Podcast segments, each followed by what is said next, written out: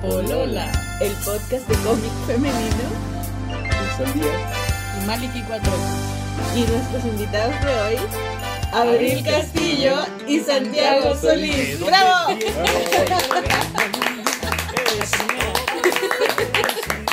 Bueno, después de algunos eh, intentos fallidos, pero salió súper bien. Salió bien. Salió bacán. Lo logramos. Bueno, estamos en México. Uh, música mexicana, por favor. Tarara.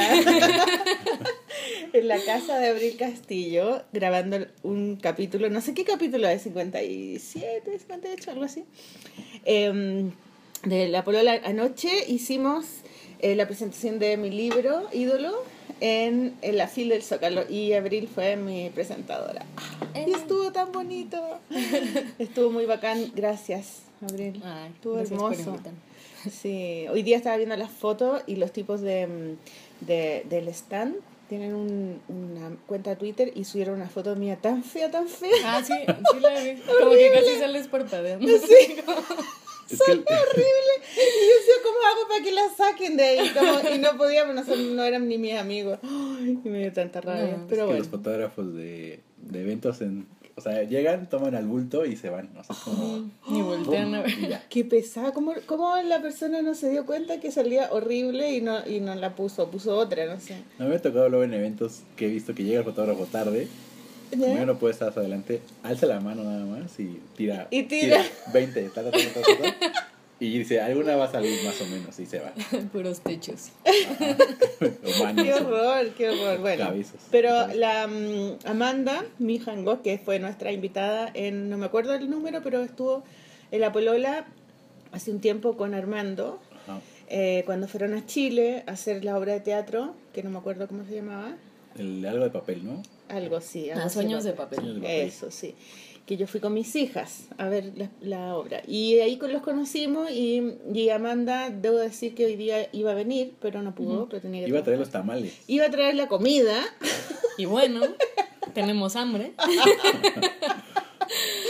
Bueno, no puedo Nah. quejarme de que aquí no comía bien porque, oh, No, qué conseguimos rico. otros tamales, es la verdad. Pero están exquisitos los tamales. Bueno, yo me acabo de comer un tamal de pollo picante, que ustedes decían que no era picante, pero era Ah. picante. Ah, no picaba tanto. Ah, no era, tenía un picoso. Un picor. Un Estaba súper rico. Y de- el tamal está hecho con Con. choclo. Ay, Choclo. Ajá. choclo. Sí, choclo molido. Hacen una masa especial para tamal. ¿Ya? Porque se tiene que, como se hierve la olla, o la olla está como en una, en agua, ¿Ya? este, pues te tiene que cocer junto con el, el relleno que le ponen. Y el relleno que le ponen es. Pues varía, este, este que comimos ahora era de pollo, le llaman de verde, Ya. que es, que De es, verde. que es, este, ¿Por qué de verde y pollo? Yo pensaba que, era, que eran Es que hay- hay- vegetales. hay de por la verde salsa rojo. verde. Ah, la salsa ah, verde. o ya. sea, el de verde eh, realmente es de, de salsa salsa verde, es- Con tomatillo. Con tomatillo y pollo. Chile. y luego el de rojo eh, regularmente es como de carne de res, ¿sí, no? O de cerdo O de a veces. Y con ají más picante. Eh, menos picante, creo que es un poco más picante el Pues a veces solo es de jitomate o... Es que es como un volado. Además vienen envueltitos así, es como una sorpresa. Ajá. Y hay uno, Como la cigüeña a ver qué te, qué te, qué te manda. hay de mole también. Ah, y el mole que comiste Hay ayer, mole. que yo también. eh, hay este, hay unos que le llaman minero, que también es como pollo con alguna A ese no lo conocemos. ¿De dónde es Ticho? Oye, y, y ustedes comen tamales al desayuno. Así, Sí. de una. Sí. Sí, Dicen siempre la- o a veces. Le dicen en México la vitamina T, ¿Ya? que son los tamales, los tacos, Ah, o todo lo que tenga tortilla. Trujillo también. Trujillo. Trujillo en la mañana. Oye, ¿y qué otra? Entonces no comen huevos al desayuno. Sí. También. Huevos rancheros. Hay un día que es el día de la Candelaria. ¿Ya? O sea, el, el día de Reyes Magos, ¿Ya? Que ¿Qué se es? parte la rosca de. Reyes, el 5 de enero. ¿Ya? Seis. Bueno, 5 y 6 de enero, para ahí, ¿no? El 5 de la noche. Ajá. Ah, el Ya. 5 dejas el zapatito y el 6 supone que te traen Ah, ¿ustedes algo. hacen eso? Sí. ¿No hacen Navidad el 24 con regalo Sí, en el también. árbol? Sí, sí, sí. O sea, en México Acá lo que sobran, o sea, son- si te enseñan, si te enseñamos un calendario como de festividades, dices, pues ¿a qué hora trabajan los, no, no es cierto, los mexicanos? ¿Y todo No, hay es- todo es religioso? fiestas. No, sí trabajamos, Este, pero también hay muchas este fiestas. tiene como tintes religiosos, pero en realidad es Es pagano. Es ajá. Sí. Entonces las oficinas o en casas compras la rosca de reyes, Ya. que es el pan, un pan que hacen especialmente para ese día. Y se parte la rosca y de la rosca tiene monitos adentro, tiene unos, be- unos bebecitos de plástico. Ah, Ya. hecho, por aquí tengo unos Entonces cuando alguien saca el bebecito de plástico, Ya. le toca pagar los tamales el 2 de febrero, ¿En serio? que es el día de la Candelaria. Los tamales para el desayuno. Ajá, entonces el 2 de febrero es el día que más tamales se venden en México. Y hoy día te salió a ti la guaguita del, Ahora me de los tamales. Le tocaba, le tocaba a Amanda, pero, Pero huyó. pero, pero vio que le salió el monito y lo tiró. Amanda no se lo, se lo los trago. tamales. Hay quien se los traga Pucha para que madre. nadie vea que... Bueno, también hay, hay de repente roscas de reyes que ya un poco truqueadas porque antes tenían menos monos, ahora ya traen como 10, entonces casi te toca sí o sí. Es que el chiste antes era eso, que traía uno. Ah, y ahora no trae uno. Ay, ahora No, trae, o sea, trae- como que a todo el mundo le sale. trae como ¿Y entonces quién es el que paga? Pues todos, pero ya no, Todos. no hay emoción. Ah, no, no pasa nada. Pues, ¿Y la rosca es como un pan de Pascua? ¿Como un pan? así? Es un, como una dona gigante. Ya. Con, Ah, Como de pan como de naranja. Ya. Y tiene como costras de azúcar. Y Mm. tiene, eh, ¿cómo se llama? El membrillo. Tiene como... Fruta, Ah, fruta seca. se ve rico. Es muy ¿Es rico? rico? Es muy rico. Y solo lo venden en esa fecha, no lo venden ahora así en una panadería que uno dice Pues una es que ahora por, por la, misma, la misma... O sea, lo mismo que está pasando de que ahora le ponen tantos muñequitos, también ahora cada vez adelantan más las tradiciones, porque antes solo la conseguías como en enero. Ajá. Y ahora ya a veces desde noviembre. Y hay otro pan que es muy famoso y que también es de temporada. Así como te decía que ahora la mandarina es de temporada y es Sí. mi época más feliz. Este, porque es delicioso. Es que el estamos jugo tomando jugo de mandarina. Nunca había Ay. tomado jugo de mandarina porque las mandarinas son muy chicas. Mm. Y para hacer un jugo necesitas muchas mandarinas y no son muy baratas en Chile. Entonces Mm. nadie toma jugo de mandarina. Toma jugo de naranja o de pomelo. Pero Mm. no, esto es Mm. como un. Estoy tomando un vaso gigante además de jugo de Le está- le mandarina. estás repitiendo. Es un manga. No, y además ahí hay más. Estoy No, es que, es aprovechando. la, es que es la mejor época del año. Yo la, o sea, en cuanto alguien vas a una juguería y hay de mandarina, es como... Ah. Ah, y hay otro pan, te decía, que es el de Día de Muertos. Ya. que también se supone que solo hay desde noviembre, o sea, lo- el Día de Muertos es el 1 y 2 de noviembre. Ajá. Se supone que el 1 es cuando vienen los niños y el 2 cuando vienen los... No, lo- o sea, regresan, ese día regresan los muertos, entonces se hacen como eh, muchas decoraciones y un festejo en, en los cementerios. Ya. Se decoran y se supone que ese día vienen de visita los, pues, tus difuntos. Entonces, un día está dedicado a los niños y el segundo está dedicado a los adultos. Eh, ¿A los niños muertos o a los.? a- Sí. Sí, muertos. sí, sí. O sea, es un altar. Bueno, hay gente que hace altares Ya. en su casa Ya.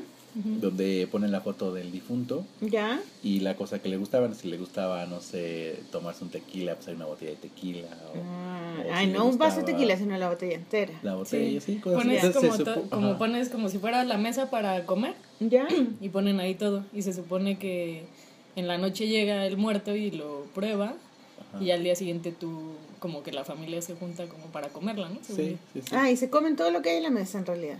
Pues sí. ah, sí, deja sus cosas ahí. Lo haces en la calentadas. casa, también hay gente que lo hacen en la tumba de la, de la persona. Ah, o sea que si uno va al cementerio ese, ese día puede comer cosas. Sí, y ponen, ponen- dejaron algo.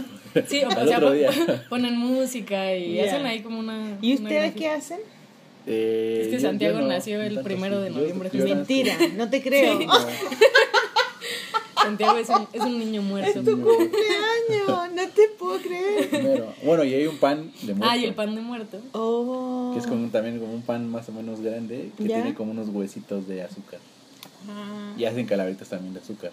O sea que cuando tú Es naciste, a tu delicioso. mamá le dieron eh, puras cosas de Halloween en el hospital. Yo creo que sí. ¡Qué genial!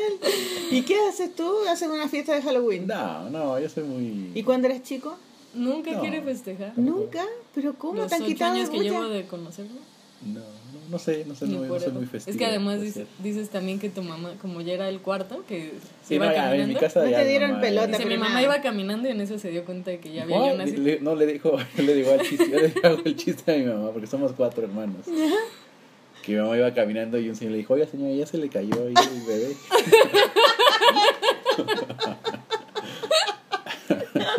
Y tu mamá iba disfrazada pidiendo dulces. en la- No, y mi mamá iba Sí, yo de la- viendo ahí el periódico, yo qué sé. Y, ¡Ah! Yo ya iba ya arrastrándome. Aprendí a Agarrado- caminar bien. Agarrado del, del, El cordón. del cordón. ¡Ay! ahí gritando. ¡Ah! ¿Y Este. esa historia es real o No. no? No, no, pero está es, es que al final, o sea, yo lo veo mucho, por ejemplo, con mi hermana, que es la mayor.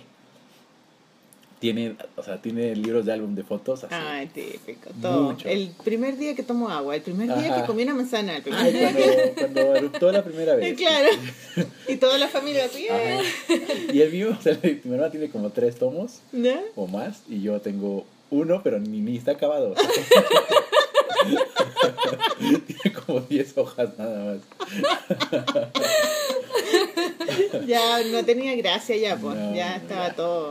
Y además ahora, tiene, yo creo que tiene más incluso ahora mi sobrina, que es la primer nieta de mi mamá, tiene fotos así de todo. De cuando O sea que tú no celebras de depresión nomás, ¿sí? donde no me quieren. Pues no sé, yo Ah. más bien Nadie me quiere, así que no celebro nada. Si a ustedes les vale, ¿por qué me importaría a mí? No, no sé, o sea, creo que no, nunca. No pueden ver, pero Santiago está llorando. Hagámosle una fiesta antes de irnos. Sí. Invitemos a los niños que están abajo. Pues no, creo que nunca, no.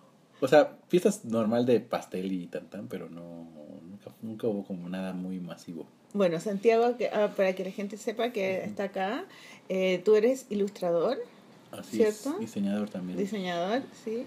Y no es muerto, está muerto, está vivito. Está vivo coleando Y coleando. Hasta, hasta hoy por lo menos. en este momento. Que acabando aquí me voy a echar por la ventana. Y tú, Abril, también eres ilustradora. Yo soy ilustradora, cada vez menos ilustradora, pero Y cada vez más, cada vez más Gestora. eh, pues no, gestión siempre he hecho. Creo que ahora este año me he dedicado más a escribir.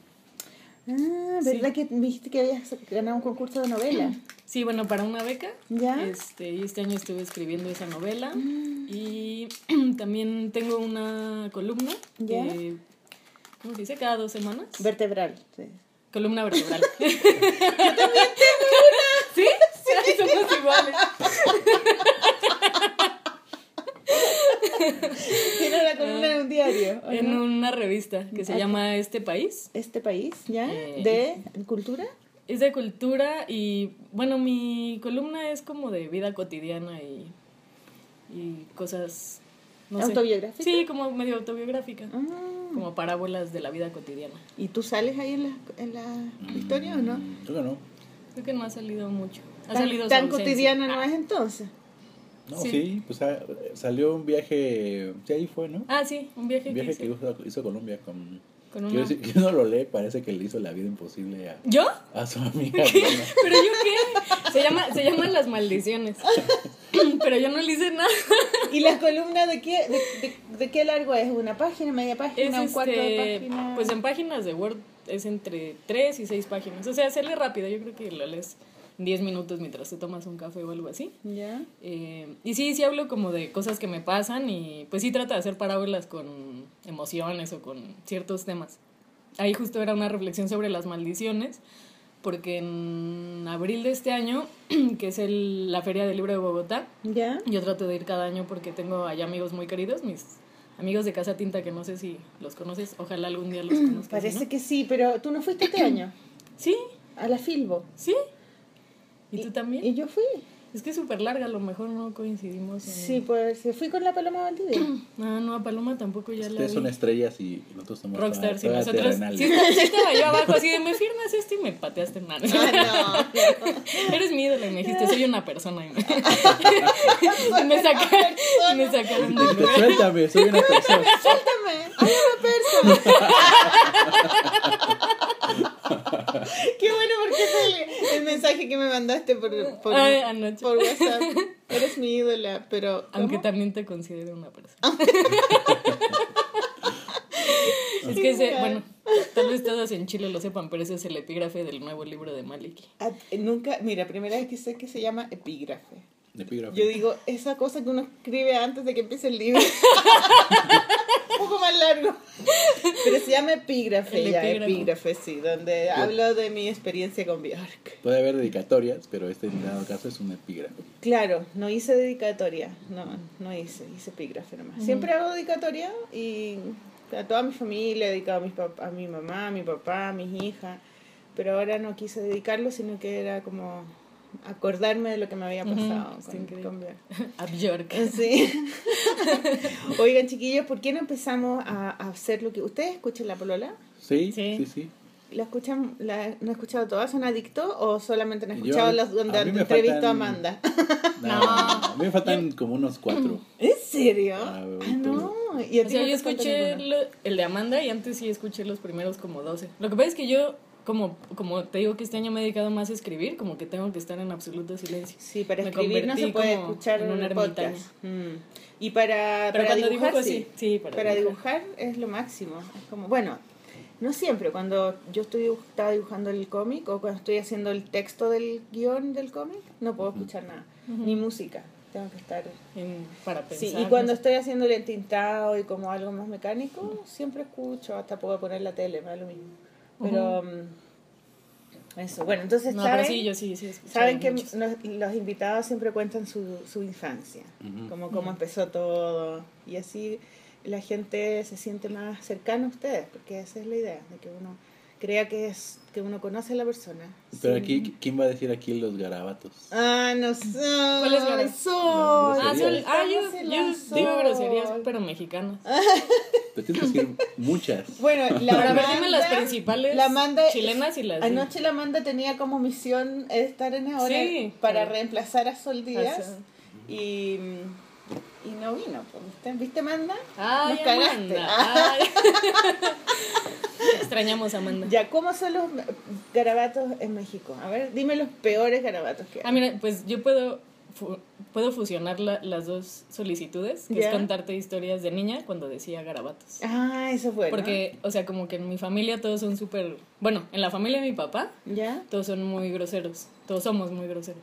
O sea, Mm. desde la cuna te- tus primeras palabras son groserías. ¿Y qué hacía tu papá cuando eras chica? Mi papá hacía stand-up. No, mi papá es, es arquitecto. Siempre ha Mi papá es. Luis C.K. Luis y Luis C.K. Ubicas a Luis y Es Que además es mexicano. Sí. ¿Es mexicano? Sí, Sí. porque nació por casualidad en México. pero- entonces No él siempre se burla de que, él, sabía. de que pueda hacer chistes. Él está porque en él es Netflix, mexicano. por si lo quieren ver la Ay, gente. sí. Es súper chistoso. Súper Es chistoso. súper divertido, sí. Sí, Ah, yo lo he pero- visto todos los pero que ha él, puesto. él no es mi papá. no, mi papá es arquitecto. Toda mi familia paterna es todos son ¿Y arquitectos o ingenieros, excepto un tío. Y mi mamá es psicoanalista, aunque ahora es psicóloga en un kinder. Ah, o sea, que son cabezones en tu familia, son intelectuales.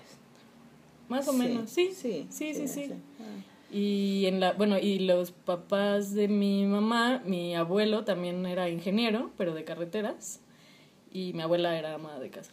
Mm. Este, y en casa, o sea, eran ¿Cuántos hermanos de tenías tú? Yo tengo eh, dos, como uno y medio. Bueno, dos.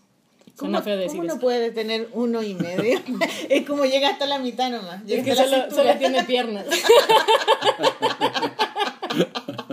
Es como de la mitad para abajo, de la mitad para arriba, de la mitad para el lado. ¿De qué parte es dicen. Piernito. Piernito. Piernitas, como carnitas, piernitas. Taco de piernitas. Sí. No, tengo... Eh, Que es hijo de tu mamá. es hijo de mi papá. ¿De que ya lo papá? después es más chiquito. Tiene Con otra 14 mujer. años. Ajá. Ya. Y, y bueno, o sea, en la familia de mi mamá nos tenía súper prohibido decir groserías con mis abuelos maternos. Pero con mis abuelos paternos y todos mis primos, o sea, éramos súper, súper, súper, súper groseros.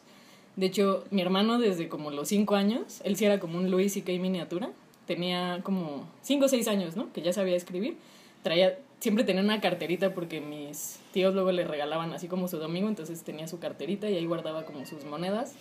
Y siempre traía como una lista de chistes. Ay, qué bueno. entonces en algún momento que, de- Que, que escribe los chistes encuentro súper Y- bueno. Y, claro, era, era como el, nada más como el... El título. El título, así como para acordarse. empezaba a ver, Tomás, échatela. Y ya, ya así se le acababan los chistes. Como que ya revisaba, ah, a ver, ahora les voy a contar no sé qué. Nos compraban li- unos libros de una editorial horrible que se llama Selector, que vendían así como en los VIPs, que son unas cafeterías eh, muy... Pues sí, que hay un montón, ¿no? En todas partes, igual que los Ambros. Y ahí vendían esos libros, este, en esos como... ¿No? ¿Sabes? O sea, unos libros así que no das un peso. Y había libros para tequileros, libros para secretarias, libros... para- o sea, así como una... Y, y eran súper ñeros. Súper, súper, los 100 súper... ¿Súper qué? ñeros, como ¿Ñerdos? súper... ñero. Ñero. Ñero Ñero. es así como muy corrientes. O sea, como hablaban de, prostitutas, de cosas de sexo, o sea, y mis papás solo los compraban así como a los ocho años. Eh, ¿Y por qué los compraban? ¿Tenían dibujo? no, pues No, porque se los pedíamos y les daban risa también a ellos, yo creo. Es que un niño que dice grosería siempre es muy... Es muy Como que lo ven divertido los tíos. Ay, bien, ya dijo chinga tu madre. O sea, mi hermano era como Bart Simpson, entonces pues era la sensación así de con adultos que sí les dan risa las groserías. Llegaba y decía unas cosas súper, súper, Ay, qué súper groseras. Este, ¿Y tu hermano qué, cuánto más grande o más chico era de ti? eh, le llevo dos años y medio. Era tu hermano chico. Sí. Ah. Este, no nos llevábamos bien de niños, pero ya ahora sí nos llevamos muy bien. ¿Y Bueno, qué hace ahora él? Él es psicólogo eh, y hace varias cosas. Da clases en una como secundaria y preparatoria abierta. eh, y también da talleres de malabares porque en algún momento de la prepa se clavó haciendo un montón de cosas de circo. Y va a tutelares de menores y da talleres, este... pues ¿Y él va a estar escuchando ahora el podcast? Espero, se lo voy a mandar a ver si sí lo oye. Y, a lo de- y tenía palomas. Saludos. Ah, sí, eh, como estudió psicología, en algún momento de la carrera empezó a entrenar palomas. Eh, Como la película de Jarmusch. exacto. Es, es su favorita, la de, la de, ¿cómo se llama? Ghost, Dog. Ghost Dog. Uy, esa sí es su Qué super. buena esa película. Es buenísima. Es demasiado buena. Que quería ser colombófilo y que ya contrató uno. Y en una época mi mamá se había ido a, a vivir a Mazatlán, que allá viven unos tíos. Eh, mi hermano y yo todavía estábamos en la universidad y nos quedamos viviendo solos. y entonces un día llega y tenemos una gata. Y ya me, estaba, dice y dice que iba a adoptar una paloma y que se llamaba, que la iba a poner Roger y que no sé qué. Y un día llega y me dice, Abril, ven, ¿no? Entonces ya bajo y se mete al cuarto de mi mamá, que estaba pues ahí intacto, este, y trae una cajita así como del principito, así mira, Y yo, ¿qué es eso? Aquí, aquí adentro viene mi paloma, y yo, ¿qué? Y yo, ¿pero y qué le vas a hacer? O sea, como no has comprado una jaula, no, no sé, hay que sacarla. Y entonces destapa la caja, empieza a volar la paloma por todo el cuarto. Y yo, o sea, ¿cuál es el plan? O sea, que, ¿qué, va a pasar, ¿qué va a pasar a continuación? Esos videos de To Be Continued. de tun, tun, tun. Entonces así entre los dos tratando de agarrar la paloma, ya la logró agarrar. Y al día siguiente fue a comprar una, una jaula. Eh, de ahí consiguió otra paloma a la que le puso Roger Jr. O sea, ese era Roger. Luego Roger Jr. resultó que Roger era hembra en realidad. Entonces Roger Jr. y Roger tuvieron un hijo, que era Roger Jr. Jr. No podían ni ponerle otro nombre porque Pues no, parece Como que, era, que era muy Pablo, importante no sé. algún nombre. Pedro. Y a Roger Jr. Jr. lo, lo, este, lo enseñó a leer, le ense- o sea, le enseñó como a leer Oh, tarjetas, que era... Bueno, o sea, sabía leer, decía... un pan. Sí. lo asesinó. No, está bien. Este... Y ¿Ya. Y eso fue como que le enseñó a leer a esa paloma y luego tuvo más palomas y ya mi papá, que, es arquitecto, en el patio trasero de la casa le construyó un palomar y llegó a tener no sé cuántas palomas, como unas seis, siete palomas, les enseñó algunas a... eh, o sea, las entrenó como para dejar, o sea, como que fueran, salieran y pudieran regresar, entonces como que se dibujó ahí como un logotipo extraño que ponía en el techo de las palomas para que reconocieran dónde caer. Ahí las palomas reconocen mirando. Sí, y ya saben ahí cómo, Qué bacán. cómo volver. Sí, sí, como que si en momentos se apasiona mucho con cosas, se clava así lo lleva a las últimas consecuencias. Y ya luego las, las palomas ya las, o sea, fue perdiendo interés, las fue regalando y solo nos quedamos con Roger Jr. Jr., pero un día de tormenta se falleció. Oh. Fue muy triste. Ahí tenemos un cementerio de mascotas en el jardín de mi mamá. Ahí está mi gatita, Roger, mi pez. Oye, y él, él era, mm, tenía estas cualidades, ¿y tú cuáles tenías? Yo ninguna. No, pues a mí que a mí me gustaba, mucho me gustaba mucho ver tele, ver películas, leer libros. Me gustaba mm, jugar con mis primas a las Barbies y cosas así. Me gustaba muchísimo dibujar y escribir. También hacía como, hacía como mis cuentos así ilustrados. como, como que en la escuela siempre te pedían más cuadernos de los que luego usabas y entonces los que sobraban yo los usaba para, para escribir así cuentos y, y dibujarlos. ¿Y te acuerdas de algún cuento? Sí, había uno que era de la superabuela, que tenía como unos, unos zapatos como con, con los que volaba. Y como que estaba basado yo creo que en mi abuela materna que, que sí era, te digo, era el- como pues ama de casa, pero como que sí, o sea, sí movilizaba a toda la familia, o sea, como que hacía un buen de cosas. Yo veía que todo el día estaba de arriba para abajo y Ella era la que no hacía grabato. sí, ella no. Era muy, era muy religiosa y sí, a ella le gustaba mucho ir a, a la iglesia, pero es chistoso porque mis dos abuelas son así, este, como que más religiosas. Y mis dos abuelos eran antirreligiosos. Entonces como que las chingaban mucho de que no... Eran ateos. Sí, pero no solo ateos, pero sí como de que les parecía una estupidez la religión. Mm. Y a veces era un poco violento como de... Como un juicio contra ellas, como de que era absurdo. Y me acuerdo mucho hace no tanto que mi... Todavía vive la mamá de mi papá. Y la veo a veces, ¿no? Y... Y una vez mi papá como que le decía, es que es absurdo, mamá, que Dios, no sé qué. Y entonces como que se desesperó. Le dijo, bueno, pero si para mí Dios es mi asidero con el mundo, ¿a, a ti en qué te, en qué te afecta, no? Yo no me quiero caer al vacío, le decía. Oh, qué linda. Sí. Eh, y sí, pues hacía cuentos así como de babosado de mis juguetes. Este, algún, alguna vez me pasó, me acuerdo cuando ya empezaba a usar la computadora a los 7, 8 años que había escrito como un cuento sobre un zorro y no sé qué. Y nunca le di control save. fue como mi primer trauma del control save. Y en eso se fue la luz y se apagó y así como... Y yo, mamá, pero... Pues reescríbelo y yo... Pero ¿cómo? Así ¿Cómo? como No no, me acuerdo. acuerdo. Y llevaba como horas así escribiéndole y fue así como súper ahora- antes no se, no se guardaba automático, pero ahora sí se guarda automático. Sí, un poco. Sí, ya ahí como el autorrecord. También me gustaba mucho jugar fútbol. Mi mamá a fuerza quería que fuera bailarina de ballet y yo lo super odiaba. Y yo quería jugar fútbol y me decía que no porque si jugaba fútbol las piernas se me iban a hacer muy raras.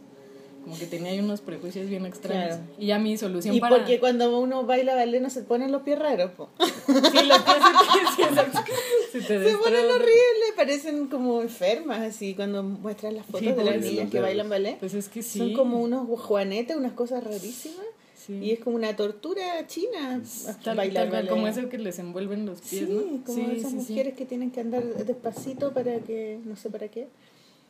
¿Para qué será Sí, eso? pues como un fetiche ahí con los Mm. pies chiquitos, ¿no? Está bien Sí, extraño. pues a las geishas que les envolvían la, para que no les creciera el piel, se los envolvían Sí, con, una, con, con con, unas, es- sí, con unas que... con unos géneros. Pues eh, sí, era como, estaban tan envueltos que pues el pie se deformaba y se hacía... Qué horrible. Mm. Y así caminaban chiquitito. Sí. Bueno, entonces no... no Pero sí seguí jugando fútbol más bien hasta hace poco seguía jugando. ¿En serio? Sí. Tengo una hija, la Lupita, que le gusta jugar fútbol. Ay, es muy divertido. Le encanta, Es que sí. me gustan más los madrazos, o sea, los golpes. Estoy diciendo varias groserías en mexicano.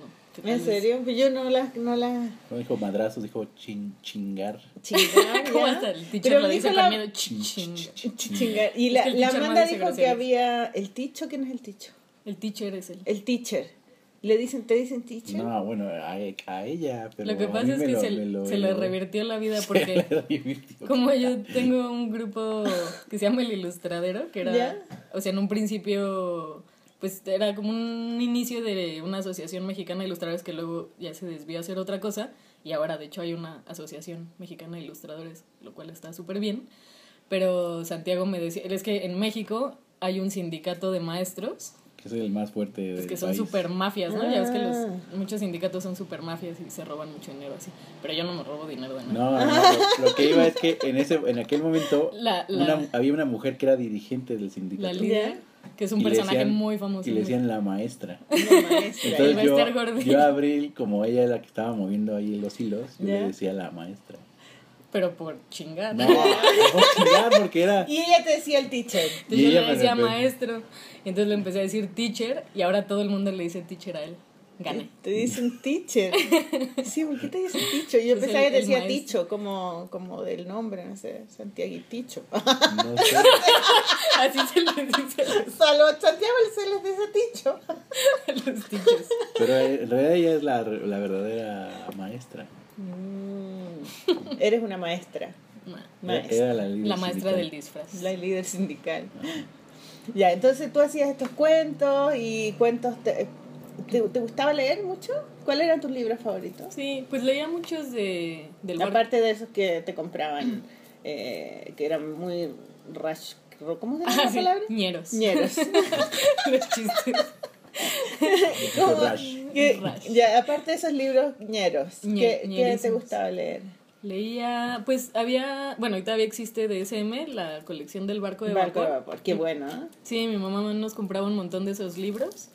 Eh, no- muchas noches, o sea, no- nos leía, a veces nos leía novelas, entonces era como por entregas. Creo que el primer, de los primeros libros que recuerdo haber leído completos en mi vida es uno que se llamaba El pirata garrapata. y otro muy bonito que todavía recuerdo que se llama El dragón de Jano, que es un niño como muy solito, que se le aparece ahí un dragón y... este, Y juega con el pues como dragón. que, ajá, y dibujan con gises en el piso y luego se borra y no sé qué. ¿Y leíste uno de un niño que, que se le- su poto se iba? ¿Qué es poto? El poto, el culete, el culo. Ah, no. ¿Y cómo? Ay, que no me acuerdo muy bien cómo era, pero Se un quedaba niño que, le, que se le iba el poto y se, se- ah, porque se portaba mal y le pegaban en el poto, en el culo Y renunciaba. Y, el, y renunciaba el culo y se, y se quedaba sin culo y no podía subirse al, al columpio, no podía andar en bicicleta porque no tenía culo. Hay uno de, Bea- de Beatriz Alemán donde Se tenía que subir como de panza, ¿verdad? Pobrecito. Y ahí se portó bien para que el culo volviera. Es como la nariz de Gogol, pero en... Sí, en- y el culo se iba con maletas. Decía, ya no aguanto más, no te quieres portar bien, yo me voy y se iba con unas maletas. Dice, porque las consecuencias siempre las pago yo. Claro. Genial. hay, uno de- hay un libro de Beatriz Alemán que es de un, pero es, es de un niño olvidadizo que va perdiendo como los brazos, las piernas, el tronco hasta que llega a la cabeza. Y entonces la mamá dice, ¿y dónde, y dónde quedó lo demás? Ah, no sé, yo venía como caminando y Se fue me cayendo. distraje, entonces ya la mamá regresa y va, lo va recogiendo todo. pero- Iba buscando todo el pedacito. Ah, Medio bueno. gore, igual lo cuento eso. Sí, hay uno de Utah Bauer que se llama Madre Chillona, que ese es muy brutal, que es más bien, es- son dos pingüinos, o sea, mamá e hijo pingüinos, ¿Ya? y la mamá le grita y dice, y dio un grito tan duro que el hijo salió, se despedazó y cada pedazo salió a un lugar distinto del mundo. Y entonces todo, o sea, como que todo el libro es como va reconstruyendo al niño y como que el pico quedó en el polo norte y un ala quedó en el polo sur y así. Ah, porque no son personas, son pingüinos. Sí, son pingüinitos. Ya. Es un libro álbum muy muy chido. Sí. ¿Y qué Chido más? no es un garabato. Chido no, chido pero sí es Chévere, bueno, Ah, chido. eh, ¿Y de dónde ba- viene? bacano. bacán, bacán. ¿De dónde viene chido? No sé, No sé, apareció un día ahí en el léxico mexicano. como todo lo que se usa con che. ¿Cuál es el peor garabato? Mm, yo creo que ¿Pendejo? verga, ¿no? Mm, Vete a la verga o algo así. Sí, creo que sí, puede ser. O sea, bueno, pero que insultes a alguien, sí, decirle a alguien pendejo. O puto, porque tiene más connotaciones, eh, pues, políticas, ¿no? O sea, como... Puto. Que es... eh, sí, se dice igual en Chile o no. No es un garabato. No. ¿No es un garabato? No. Puto. O sea, puta, puto, sí, pero no lo usan como garabato. Puta más, más que puto. Sí. No, sí, acá sí. Puto. O el, o el hijo de tu puta madre, eso puede ser Sí. como el más. Hijo de Tu puta. rechingada Hijo- madre. Hijo de puta, sí, po. Porque además como, como se va complejizando porque vas como acumulando groserías. ¿no? Sí. Mi papá, por ejemplo, sí es muy grosero y cuando se enoja, sí luego em- empieza como en un... Hacía des- O sea, pero... Ay, tu papá todavía es grosero. ¿Qué sé? Sí, todos. Ahora hasta mi mamá también ya dice groserías. En algún momento hasta mi abuela materna ya al final de pronto decía groserías, decía pinche no sé quitos, volteamos así. abuela, pero... Pero ¿qué te Es que pasa? estaba a punto de conocer a Dios. Sí, no, y mi abuela paterna sí dice muchas groserías, y es muy chistosa. De hecho, por ejemplo, cuando éramos niños, mi abuela paterna siempre nos... Es, es una gran narradora, entonces ella nos contaba así como cuentos pues que se sabía de memoria y también canta muy bonito. Y siempre nos contaba un cuento que era de una ratita que estaba barriendo siempre afuera de su casa y que un día se encontraba una monedita y decía, ay, ¿qué haré con esta monedita? No, pues que si me la gasto en chocolate, pues me lo como y se me acaba. Si me lo gasto en pan, pues me lo como y se me acaba. ¿Qué me compraré? Ah, ya sé, ya sé. Voy a comprar un moñito. Y entonces se compraba un moñito y se lo ponía. Y ya seguía barriendo con su moñito, entonces empezaban a pasar animales. Y le decían, ay, ratita, qué bonita estás, este, cásate conmigo. Entonces pasaba un perrito, ¿no? Y dice, a ver, perrito, pues tú cómo le haces. Wow, wow, wow, wow. Ay, no, no, no, le haces muy feo, no, contigo no me caso. Luego pasaba, luego pasaba un gatito, ¿no? Ay, ratita, cásate conmigo. Ay, no, pero a ver tú cómo le haces. Miau, miau. Ay, no, no, no, le haces muy feo, contigo no me caso. Y ya que pasa un ratón, igual, no, ay, ratita, qué bonita, cásate conmigo. ¿Tú cómo le haces? Y, y, y. Va, contigo sí me caso. Y luego ya de grandes, de grandes un día dice mi, dice mi tita, Oye, oye, ese, ese cuento tan porno que les contaba y yo, ¿cuál? Me dice, pues el de los animalitos, de que eso de que cómo le haces, no sé qué, y yo, tita, pero, o sea, como que eran los ruidos sexuales, ¿no? Y yo, tita, pero, pero tenemos como cinco años. Me dice, bueno, hay múltiples lecturas para ese cuento. Y así, así por ejemplo, así toda la, toda la familia de mi papá es increíble. O sea, las, las principales conversaciones a la hora de comer son temas escatológicos o de muerte y destrucción o co- como cosas así. Es chistoso, son muy intensos, pero Y sexo también. sexo, sí, todo eso, como que no hay filtros. O sea, que de- puede ser bueno, pero tiene su extremo a veces como de... Ay, qué ganas de ir a esa casa. Sí. hermosa. Es muy, es muy chistoso. Vamos a poner una cámara a abrir la próxima vez. De Un periscope así de... Con un sombrero así como en Los Simpsons, con, con una cámara gigante en la cabeza. Sí. Ya, entonces después, ¿qué hiciste? Te en- esta- eh, dibujabas, escribías y todo, y cuando entraste a estudiar a la universidad, A la universidad. Pues ¿qué en- elegiste? En la prepa me gustaba, pues en algún, mo- como, es que en mi familia, lo que sí tienen también en la familia de mi papá es que como todos son ingenieros, arquitectos, gente de ciencias, pues... Y de matemáticas. y- ajá, o sea, como que si era un, un pedo, eso también es, bueno, no es una grosería, pero eh, si era un problema que no supieras matemáticas, o sea, básicamente si no sabes matemáticas ayer es que eras un tonto, ¿no? A veces hasta mi papá decía, ay, ok, ¿quieres acabar como tu mamá estudiando psicología? Me decía, Oh, Y le bajaban unos lentes a, a tu papá, tough life. como de Talk Life, así. Pero ¿cómo si psicología es una super carrera? Y Sí, como- pero como que las la, matemáticas... mira, la miraba en menos a él. Es que las matemáticas eran como su religión, yo siento. Y entonces sí era muy importante saberlas. Y en algún momento sí ya las empecé a disfrutar y en la prepa sí me gustaban mucho. Eh, pero también me gustaba como más la literatura, entonces... Y dejé, en algún momento dejé de dibujar, yo creo que como en la secundaria o así dejé de dibujar. Y entré a estudiar este, literatura hispanoamericana y lingüística. Mm, o sea que tú escribas novela ahora es, es como... no- Lo que- más lo que sí, quería Es más lo que tú estudiaste ya. Sí, pero pues siempre, toda mi vida había ido a talleres de pintura, entonces en la carrera volví a buscar a la que era mi maestra de, de ¿La pintura. que hizo ese cuadro? Ah, que de hecho es chilena y se llama Ingrid Fugeli, ¿En pero lleva viviendo en México muchísimos años. Ah. Y a ella la conocí porque en la unidad donde yo vivía de niña era mi vecina de arriba. Entonces mi mamá ¿Qué siempre... es una uni- unidad? A una unidad es una, un conjunto de edificios habitacionales Ah, con, ya, con ok. Un condominio. Un condominio. Ya. Eh, y ella, pues resultó que era mi vecina de arriba y daba talleres para niños. Y Mi mamá siempre me buscaba, porque sí le ve, o sea, ella veía que me gustaba mucho dibujar, entonces siempre me buscaba aquí o allá. Pero pues eso fue perfecto porque podía yo subir sola y así. Eh, y era una pintora así increíble, me acuerdo. Cuando yo empecé a ir con ella, pintaba muchísimas selvas y así. Me decía, un día me vas a encontrar adentro de una de mis selvas. ¿No? Como que iba a desaparecer. Adentro de Este, la pintura. Sí, y cuando yo en la universidad la volví a buscar. eh, y todavía daba clases, y daba clases con, o sea, todavía muchos de los alumnos que habían sido de niños, sus alumnos, también Todavía. seguían. Entonces me Ah. reencontré con ahí un par de amigos, este, con su hija que también se volvió pintora, que era como unos siete años más grande que yo, que claro, de niña era como, pues ella era una joven adolescente. Y ya luego nos volvimos también muy amigas. Y entonces dije, bueno, pues acabando letras, voy a estudiar eh, artes. Y me metí a la Esmeralda, que es eh, la escuela del INBA, que es el Instituto Nacional de Bellas Artes. Ya. Pero ya solo duré un año porque ya, o sea, como que ya había acabado la carrera, ya estaba trabajando, empecé a trabajar como en editoriales haciendo corrección de estilo, iconografía, cosas así.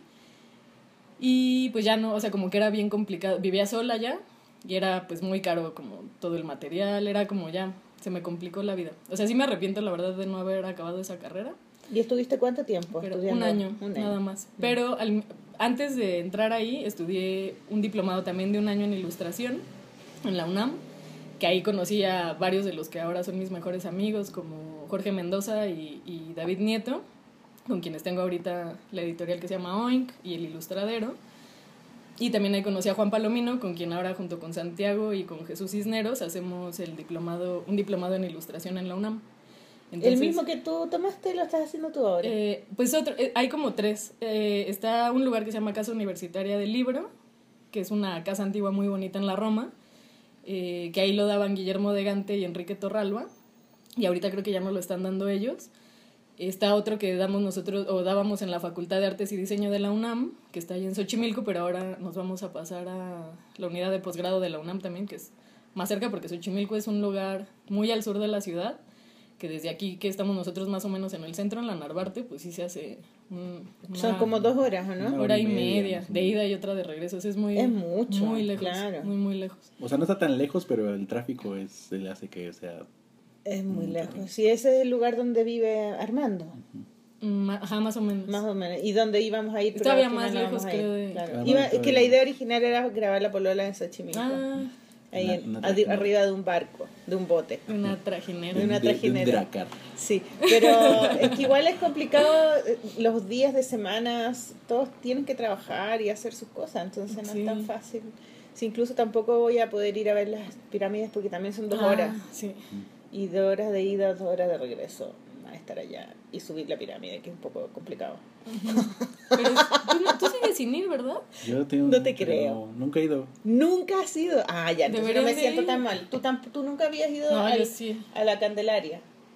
Ah, ¿Candelaria sí? No, no, no, a la Ciudadela. A la Ciudadela nunca he ido. Pero no lo digamos en nada, Porque además cada que viene alguien de fuera yo los mando ahí a comprar artesanías, y yo ni he ido. Pero bueno, pero eso es lo que... Visto fotos y cuenta. Oye, ¿y ahí conociste a Santiago en ese diplomado? No, no, no. No, lo con, a Santiago nos conocimos eh, muy como tangencialmente en un taller. Bueno, porque lo que sí hice, o sea, aunque me salí de la Esmeralda, diré a mi favor, que sí me dediqué a tomar muchísimos años, muchos talleres de ilustración. Mm. Porque a cada rato vienen ilustradores muy buenos, o, yo también he viajado eh, pues a Colombia, a España, a Chile, así como por periodos muy cortitos, pero ahí he tomado también talleres. Y una vez vino Keta Pakowska, que es una ilustradora polaca, brutal, o sea, tiene unos libros, a ver si ahora te enseño uno, o sea, unos libros hermosísimos. Ella ahorita debe tener, debe estar rayando los 90 años ya casi, sí, seguro. Pero es así un icono brutal en el mundo de la ilustración porque tiene un trabajo pues realmente plástico, eh, como de formas muy geométricas y colores primarios y así, pero juega con eso y genera pequeñas narrativas y sobre todo como secuencias visuales en libros que sí van dirigidos a niños y, y luego eso lo saca y ha hecho exposiciones en donde puedes como viajar por esas formas abstractas. o sea, es, es, es, una mujer impresionante. Y vino hace como 10 años o algo así, ¿no? No sé cuánto. Sí, hace ya un rato. Hace mucho. Y ahí era tan popular ella que tuvo que haber dos turnos del taller, uno matutino y vespertino. Yo en el matutino y Santiago en el vespertino y yo iba más bien a visitar como unos amigos al vespertino y Santiago, que es muy serio, muy callado, me acuerdo que llegué y, y estaba así en la misma mesa. Que nació el primero de noviembre. sí. Es, mi parte muerta de la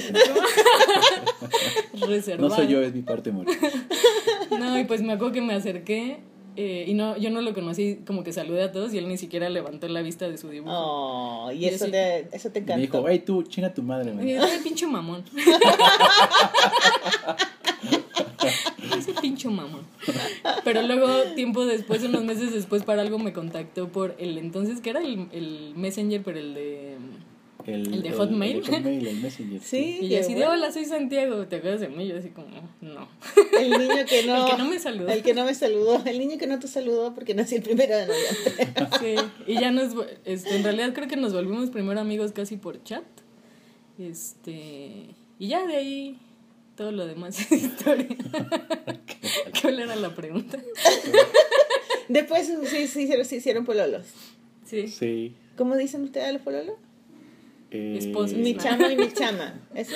No, eso es en Venezuela. Ah. No, pues. mi eh, no, mi, ¿cómo dijo el niño, el señor ayer en la presentación que yo hice esa ah, pregunta? Ah, el, mi chavo. No, pero. Mi chavo y mi chava. Pues eso, ¿no, le, ¿viste? Pues sí le decimos novios, aunque no te Novio, vayas sí. a casa.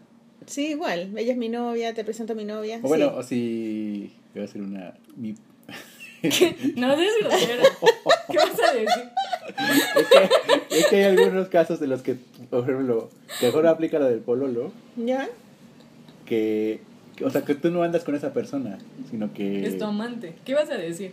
Pompi. Sí, pero ¿Qué es Pompi? Ella es Pompi mi es Pompi. el. ¿Cómo era el cuento de hace rato? El- el poto. El poto. Ah, ¿el Pompi es el poto? Ajá. Sí, Tú dices, pero- ay, tengo... Tú tiene- puedes decir, ah, tengo una pompi por ahí. No, pero eso, pero eso quiere decir que es tu amante, o sea, que Ajá, solo o sea, lo usas pero para... no es nada serio, sino nada más ocasional. Sí, pero, Es sexual. pero yo no era tu pompi, no sé no, si no, no, sé. no, yo no estoy diciendo eso. Yo estoy diciendo, o sea, estoy tratando de encontrar como el. Una palabra. Porque acá, digamos, cu- cuando. O como dices, estoy saliendo Sí, con estoy tal. saliendo con él, o sea, como que el, eh, o sea, no, no existe como esa figura. Jurídicamente no existe esa, figura, esa figura intermedia, sino que es más bien. Sales con alguien o andas con alguien. Ya, pero no... Andas con él. Ajá. Y chavo y chava, ¿no? Pues, Sí, también, mi chava, pero, pero es más como novio, o sea, ya como una cosa formal. Es un argot ahí, pero no, yo no uso esa palabra mucho. O mi chico, mi chica, pero Sí. no. Mi chico. Mi teacher. lindo. Ah. Ah, Ay, teacher. Bueno, eso yo cuando los conocí en Chile, que fue hace tres años o Hace cuatro, cuatro, cuatro años, claro. Ustedes eran eh, pompis. Éramos, sí, éramos novios. Y ahora son ex. Y ahora somos- Ex pompis. Así es. Sí, Mm. ahora solo somos teachers. Sí, yo no sabía cuando fuimos, nos juntamos el otro día y te pasé el libro y le dije, bueno, este libro para los dos, Yo ya dije, espera, porque tú todavía estás con la Abril y me, mira, me miraron todos así como una mirada incómoda. Mm. Así que, pero ustedes son bien civilizados porque están juntos acá. pues bueno, no, Somos- no, no creo que ha sido un trayecto muy sencillo, pero no, no sé, o sea, yo le tengo mucho cariño a Abril. ¿Hace cuánto es que se separaron? Mm. Contemos acá, pongamos música como la Sol dice, "Chana, Los dos- na, Ve, chana, Maliki na". se está, se está burlando de mí porque yo la desnudé en público ayer. Oye, no, Abril se pasó. Me sacó la foto, pero no, pero no es mala, es buena. Como que me dijo tres cosas y dije, uy, ¿verdad? Tiene toda la razón, todo lo que me está diciendo tiene eh, tenía como un hilo conductor y yo no lo había visto. Y el público nada más decía, uh, Uh, y yo así, Ah. oh, pero no me dio vergüenza. me ponía los lentes oscuros. Todo lo contrario, me, me, me dio gusto de que tú fueras tan como perpicaz, como que te hubieras dado cuenta, además que leíste el libro en la mañana, Mm. no habías tenido tiempo de leerlo, y estabas trabajando, no sé qué, y llegó con, con el libro lleno de notitas así escritas, y todo lo que hablaste así como al principio, era muy bueno, como que me hubiera gustado escribirlo, así como para presentar mi libro en otro lado. bueno, esto es lo que pienso de mi libro, pa, pa, pa, Ah, bueno, pero- no, pero todo si quieres lo- escribo algo y... pero hay, hay un video, ya, y todo lo que dijo lo digo yo. Como Ay, que hay es un mío. video hay un también. video de Amanda que También. grabó. ¿Verdad? Pero yo no tengo Facebook. Pero lo Pero lo- descargamos. Pero lo vemos, sí. ya, ya. Muy Bueno, tu pregunta, bueno. ay, sí. Entonces, ¿cuán- claro, eso. pues a principios de este año. Así es, Como en febrero. Ya, igual llevan un rato separados. Solo que no, Sí. no nos hemos dejado de ver. Pero no, ha sido, no sé, pues sí, fue difícil al principio, Nueve meses. pero ahí la llevamos. Ahí va, ahí va. Bueno, lo felicito porque no es fácil separarse y después ser amigos. Pues bueno, se digo, yo no sé si Yo no sea... la mi amiga.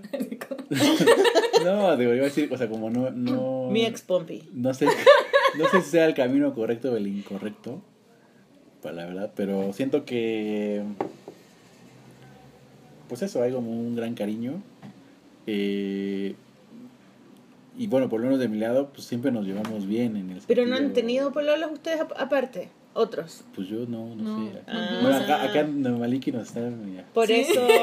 Es como terapia de... Por eso, entonces, por eso, por eso se han llevado Terapia bien. de po. grupo público. Pero no vale, porque por eso se han llevado bien, pues, porque si aparece otro, Pues ya veremos. Ahí ya van a ahí- ver ahí- ahí ya- que no es ahí fácil. ya te haremos un, un Ya segundo hacemos la programa. polola dos, pero ya va a ser como... Cuando aparezcan sus pompis apartes, ahí tan fácil. Pues ahí a ver qué pasa. Sí, po, porque, bueno, y como a- a- Ya te a- mandaremos vamos a aprovechar esta transición de, de abril a, A a Santiago. Santiago para preguntarte, Santiago, por tu infancia. Uy, genial, estuvo muy buena esa, idea bien, mía. lo tienes muy bien bajado del ya lo tiene todo. Lo los ensayado. En la mañana cuando me di mi baño de tina, porque en mi hotel hay una tina Ah, sí. buena. ¿Sí te lo Entonces, sí, me di Qué el baño de tina con espuma y puse, y hay un espacio atrás como para poner la almohada. No. Y le puse la almohada como una toalla y puse la almohada y me, sen- y me senté y leí muchas páginas de un libro que estoy Qué leyendo. delicia. Y fue lo ¿Qué estás máximo. leyendo? Eh, Mi lucha de Karl Ove Knausgaard y voy en el libro que se llama eh, Tiene que llover. Lucha de Adolf Hitler. Sí, eh, está como inspirado en eso, solo que es su lucha privada en su vida, como su vida. Es su vida, es una autobiografía novelada. Está bueno. De un tipo noruego, sí. De, ahí- de él me, me inspiré para crear mi personaje Mm. Rolf Runde. O sea, por eso lo hice noruego, porque sabía mucho de Noruega, porque estaba leyendo estos libros, porque son seis tomos, voy a ir al quinto, y son de 500 a 600 páginas cada uno. Entonces él hablaba de Noruega y estaba leyendo ese libro y dije, bueno, que sea noruego. Pues ya. Pues ya. y está súper lindo, entonces leí ese libro que era muy... Estaba en la parte donde está en la universidad estudiando eh, letras, estudia literatura, y con todas las inseguridades que tiene cuando conoce una niña, cómo hace para salir con ella, y cuando se cura con los amigos. Y es muy loco porque él, a a pesar de ser hombre y de ser nórdico, de una cultura completamente distinta, yo lo leo y me veo muy representada en todo lo que él dice, porque es como una época en la vida en que uno es más o menos parecido a lo que nos pasa, po, a esa edad, cuando empezáis a salir del, salís del colegio, entráis a la universidad y empezáis a tratar de ser como adulto, pero en realidad no eres adulto, ¿cachai? Y esas inseguridades que te crea la gente, la manera en que tú te comportas frente a los demás para que crean que tú eres de una manera y en realidad no tenés idea qué voy a eres. Y como que me, me encanta porque es como leer algo mío, pero es Ujú. otra persona. Por eso, bueno, nada que ver. Yo Ya. estábamos Ah, hablando. perdón, me de- dio curiosidad. Y ¿qué? Es que luego así son las mejores recomendaciones, ¿no? Sí, es Cuando a que es demasiado bueno, soy súper fan de él. Mm. Y bueno, y, y entonces estábamos. Ah, bueno, yo nací- también te das eh, baños de tina. Yo estaba en una tina cuando. Tu mamá Eh, naciste en una tina, ¿cierto? Sí, más o menos. Este, eh, bueno, yo nací acá en la Ciudad de México hace ya un buen rato. ¿Qué? Ustedes son súper jóvenes. Yo nací en el 82. Uy, qué Bien. chico. ¿Y tú? 84. Oh. Pero, pero mi- digamos, mis papás, mi mamá es de Pachuca, que es, un, en- es de Hidalgo, que es un estado que es, bueno, una provincia que está como a dos horas de aquí de la Ciudad de México. ¿Ya? Y mi Qué papá, bueno el nombre, Pachuca. Pachuca.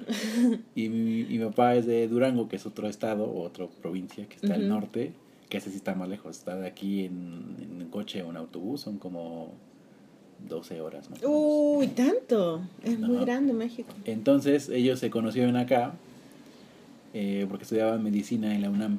Mm. Entonces ahí se conocieron y tal y se, y se hicieron como establecieron aquí en la Ciudad de México. Y yo soy el más chico de cuatro hermanos. Mm, Y además ella trabajando como doctora o no? Eh, sí, no, o sea, estuvo acá un tiempo. Eh, entonces ya cu- cuando tenía yo más o menos como un año o dos, eh, en algún momento fueron a Durango pues, como de vacaciones, alguna cosa así. Y se olvidaron de ti y te dejaron No. en el auto. No.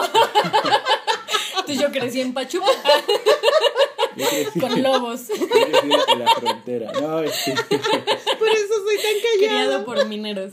No, porque es, es una ciudad de mineros, ¿no? ¿cuál? Pachuca. Pachuca, Pachuca. sí. ¿Pachuca o Pachuco? Pachuca. Ah, Pachuca. Y Durango. Los pachucos son. Y- ¿Qué, Pachucos qué son los pachucos? Los pachucos son los que, gente que se fue a, a trabajar a Estados Unidos y volvió. Ah, Entonces ya. hablaban entre como eh, exactamente. Pero eso como en los 50 más o menos. Y usaban trajes muy extravagantes con plumas y todo. Como Tintán, ¿no? Como Tintán, ajá, el personaje ¿Ubicas a Tintán. Tintán? Tintín. Tin- Casi. Se pronuncia. No, Tintán es un este pues un actor famosísimo mexicano de los 50 Como los justamente. 50, sí. Ah, ya. Ah, no es Tintín. No. Es Parecidos. otro, parecen porque son muy chistosos. Tintan. Pero bueno, entonces, yo, o sea, nos fuimos, me, bueno, fueron de visita a Durango eh, y mis padres iban a comprar un departamento acá en la Ciudad de México. Pero vieron que les alcanzaba para comprarse una casa en Durango. Entonces prefirieron Dijeron ni modo. comprar la casa eh, y mi mamá estaba trabajando creo que en la SEP, que él es el, es el ministro de cultura, de educación. de. Donde yo fui, en la CEP. Ah, sí. Ajá, estaba trabajando en algo de la SEP. Ah, mira. Y entonces pidió, pidió un Sí. cambio para irse a Durango y mi papá seguía trabajando acá en la Ciudad de México y ya en algún momento se fue también allá. Entonces nos mudamos todos y eso fue antes del temblor del 85. por ejemplo. Oh. Entonces a nosotros ya no nos tocó. Qué bueno, ¿no? Justamente, Sí, porque ese, ese terremoto Estuvo fue fuerte, súper, sí, súper y fuerte. ahorita tampoco vivía acá. tampoco. Yo nací en Morelia, Ah, en Michoacán, que es como al sur. ¿Tampoco vivías en el, el No. 80, y, 80 y cuánto fue? Cinco. Cinco. 85. ¿Y qué edad tenían ahí? Chiquititos. Yo tendría año. dos, tres años. O sea, tú creciste o en dos años y Durango. medio, sí. Tú casi tres y yo año y medio. Ajá. ¿Hasta qué edad estuviste allá? Yo en Durango estuve como hasta los, acabando la universidad, 20 y tantos. No, ¿y tú hasta qué hora? ¿Hasta qué hora? ¿Hasta qué edad estuviste? Como cinco años, cinco o seis años. Ya, y después se mudaron Poquito. a DF. Ya. Bueno, entonces estuviste toda tu vida allá. ¿Y cómo es allá? Pues es un... Yo siempre digo que no hay mucho que hacer porque es como un lugar... De hecho hay una canción que dice Nadie va a Durango de, de un cantante. Ah, esa deberíamos de poner. Oye, pero pongamos esa. Ah, la voy a- ¿Por qué? la- Pero, la voy a pero, pero entonces a lo mejor por eso eres calladito, porque la gente. Si era no lo que estaba yo pensando también. Es que hay, hay muchas cosas que condicionan. Santiago da mucha paz estar con. ¿Qué? que Sí. condicionan porque, por Mira, ejemplo, ahora, después van a volver, después de este. muchas Sí, la No haciendo la trampa, como- Maliki.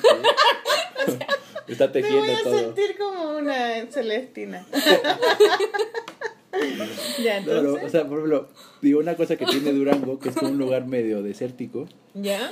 O sea, no es un desierto total, pero sí es una zona semi-desértica. Que tiene como. Eh, ¿Cómo se llama esto? Eh, Pues hay cactus, hay y todo este, eso. ajá. Y es, y es como, como muy extremo, o sea, hace mucho frío o hace mucho calor. Y hay temporadas donde llueve, pero después hay temporadas donde no llueve nada. Entonces es como extremos. Y eso, por ejemplo, yo siempre lo aplico porque digo que como yo entiendo el color, en el caso de las ilustraciones tiene que ver con Durango, porque hay una cosa muy limitada de los colores, o sea, las estaciones son muy marcadas en los tonos, o sea, el, el- el- en verano pues sí es como verde y luego después es totalmente ca- Café y- café hasta que se hace como grisáceo en, en, en, este, En invierno. Y también no es un no es un lugar como con mucho dinero. Entonces muchas cosas de las que yo trabajaba cuando trabajaba ahí en Durango, pues tenían muy poca economía de recursos, entonces Mm. tenía yo que hacer mucho con poco. Entonces ahí aprendí justo como a cómo a partir de dos colores hacer muchas cosas, o sea, como tratar de maximizar los recursos. ¿Y tus papás eran médicos? ajá. ¿Y médicos de qué especialidad? Eh, cirujanos en general. Ya. Y Pero igual los hijos de médicos siempre son como, como que son la familia, la familia en un pueblo, eh, el- los hijos de médicos es como que es, es la familia que tienen plata, o sea, como que les va Pues, bien. y no, tienen lo que es que mi papá era muy vago. Ah, O sea, vivió acá en la Ciudad de México y luego se fue un tiempo a Estados Unidos a trabajar y luego se fue, volvió a Durango donde trabajaba en una clínica rural. Pero es que no era vago, más bien trabajaba. No, sí, o sea, digo vago en el para- sentido de que no, no- o sea, nunca estuvo, por ejemplo, en, en los sistemas de salud ya, con pri- privados, así como donde ganan mucho dinero. Ajá, sino que más bien estuvo trabajando como en lugares donde Públicos. necesitaban ayuda. Por Mm, ejemplo, sí. estuvo trabajando pues como seis años en un lugar, o sea, en Durango, pero en una, en un, pues como en un ejido, o sea, un- una zona rural que estaba como a... En una población. una población pequeñita que Mm. estaba como a tres horas de la, bueno, como a dos horas del- de la ciudad. Y se estaba ahí toda la semana. Una clínica que atrás tenía un sembradío de maíz y unas vacas. Y claro, y donde ahí no gana plata, No. porque no había, no No, le pagaban recursos. así, le daban, ay, pues doctor, no tengo nada. Pues, Comida. No, ay, le doy un pan, le doy una jarra de leche y eso. Claro. Eso hizo mucho tiempo mi papá. Y mi mamá sí, sí estuvo trabajando en, bueno, en algo como de gobierno que era, o sea, entró a dar clases Ya. en la secundaria. Eh, Era profesora. de profesora. Ya. Eh, Primero estuvo como médico del, del- de la escuela ¿Ya? y luego yo creo que se aburrió porque pues, no había como mucha acción y ya se pasó a Los clases niños no tenían casi accidentes. Y Yo creo que no como No, pero daba clases de... de química. Ya. Ah. y ahí estuvo un montón de tiempo. Sea, los dos eran científicos en el fondo. Y, Sí. Sí, y, y Sí, no, sí. y tenían alguna afición al arte, alguna cosa Mi así? mamá siempre ha sido, eh, ¿cómo decirlo? Como, como, es que ella, ella compraba muchos libros de un señor que se llama Selecciones. Ay, sí, las selecciones del Río Valle. Ajá. mi papá también. Entonces, Mis abuelos en mi mamá compraba esos de hágalo usted mismo y mi mamá es así. Mi mamá era como, Sí. Quiero hacer un títere. ¿Cómo lo haré? A ver, veía como unos moldes, iba a la tienda a comprar tela Y lo ella lo cosía y hacía y inventaba. En algún momento, por ejemplo... Y tú le eh, ayudabas. No, o sea, bueno, o sea, como que la veíamos, que era como muy activa en, en cosas, sobre todo como teatrales, como que ella yo creo que en algún momento quiso ser actriz, yo creo. Mm. Le gusta mucho. Hay un. Hay, por ejemplo, ahorita que está más grande. Eh, mis papás son también, además de médicos, son religiosos. Los dos son cristianos. Ay, como Y el están- Daniel Blanco. Y están muy metidos como en Ujú. la religión. Mis hermanos también, más. Yo soy como el, el- la oveja negra un poco. Igual que Y que, que católico. ah. Cristiano, Cristiano, ya. La Virgen de Guadalupe. No, No. no hay vírgenes, solamente es, es, es línea directa con el Señor. Voy a hacer mucho. Directa con el Señor. Exactamente. No, acá en el católico hay que hacer mucho trámite. De... Pero entonces, como cristiano, también es de la Virgen, ¿o no? No, no. ¿Qué, qué, qué religión entonces son? Es este. Hay, Testigo muchas, de hay Jehová. muchas divisiones. ¿Testigo de Jehová? No. No. ¿Cómo, No, cómo este, se- digamos, es, es- se llama metodista. Metodista, ya. Sí, que son protestantes. Sí. Ya. ya. Ent- Entonces ahí el, el, el pastor tiene puede tener esposa Sí, y es todo eso. casado. Claro, y no tienen imágenes de la Virgen ni nada, No. solamente Dios y tampoco tienen imágenes de Dios. Mm, No, pues No. es que nadie sabe cómo es en realidad. Ah, Solamente tú está también. Jesús. Tú también eres un poco así, ¿o no? Sí. Metodista. O sea, yo. ¿Tú te criaron en esa religión? Ajá. Sí. Pero digamos que yo no. Yo me salí un poco del. Mm. Del- ¿Y, te, del y rezaban y todo eso? Sí, Eh, ahí- ¿Daban gracias antes de comer? Ajá, ¿Como en las películas? Ya. Horas cada todos los días. ¿Y cómo es eso cuando dan gracias antes de comer? les to- eh, ¿Siempre es una persona la que da las gracias o, o, o se van turnando? Pues puede ser individual, ¿Ya? Desde tu, desde tu lugar. O Cerrando los ojos. regu- regularmente cuando son como en familia, en grupos, hay alguien que tiene que hacer como la oración por la ¿Y esa es una oración que se saben de memoria o lo dicen No, gracias? son, en- son, inven- son- in- lo inventas en el momento. Exactamente. Ya. Digo, ya hay como pasos que la otra vez lo haces que ya está como un poco hecha la ¿Y qué otra cosa tú hacías? Por ejemplo, ¿ibas a un colegio metodista? No, No, ¿iban a la iglesia todos los domingos? todos los domingos sí. ¿Y te ponían como terno? ¿Cómo? ¿Te ponían una chaquetita con corbata? ¿Como te No. vestías como un viejo chico? O es- No, pero fíjate, yo de niño, no sé por qué, pero como me gustaba usar corbatas. ¿En serio? Sí. Como, como viejo chico. Ajá, yo le decía a mamá. Una chaquetita con la Sí, blusita, yo le con la pedía, camisita. o sea, me vestían con una camisa, ¿Ya? o bueno, yo usaba una camisa, me ponía un chaleco, un chaleco ¿Ya? y traía como un moño o una corbata. No sé, me gustaba. Le gustaba usar corbata. ¿Qué me- tal? De niños. ¿De niño? De hecho, yo los primeros regalos que le di como en Navidad así eran co- como corbatines. Un moño, sí. Ah, usaba, usabas humita. Sí. No te creo, qué divertido. Y también como yo era, o sea, mis papás pues no eran, bueno, mi papá sí era norteño, pero mi mamá no. Y yo en el kinder, por ejemplo, veía que mis amigos todos usaban botas, botas, botas vaqueras. ¿Ya? Porque Durango. Pues Claro, claro. Y entonces yo decía, mamá, mamá, Hay una cómprame- serpiente en mi un- bota. No, no, le decía, compra unas botas vaqueras. Y mamá, no, no, te vas a comprar, ¿no? Y nunca me compró. Nunca te compró botas vaqueras. Y en México las botas vaqueras son como muy particulares Sí, de la cultura sí. mexicana. Entonces digamos como que ahora de adulto no uso botas vaqueras, pero sí uso muchas camisas vaqueras. Mm. Ah, ese es tu estilo. Me gustan, sí. ¿Y no, no usas botas vaqueras? ¿Podría comprarte No, una? no, Porque hay muy- unas súper buenas, yo Sí, encuentro. hay que aprender a usar las botas porque si no empieza uno a caminar como... Sí, igual, son, Sí. igual tienen tacos. El, y, el, y los hombres no usan tacos, no están acostumbrados a usar tacos. Sí, como que esa vida me... O sea, como que no, no era como de, de mi círculo porque al final pues mis papás eran más como del lado científico. Mm. Pero sí me hubiera gustado más como meternos ahí en la granja y esas cosas. Digo, bueno.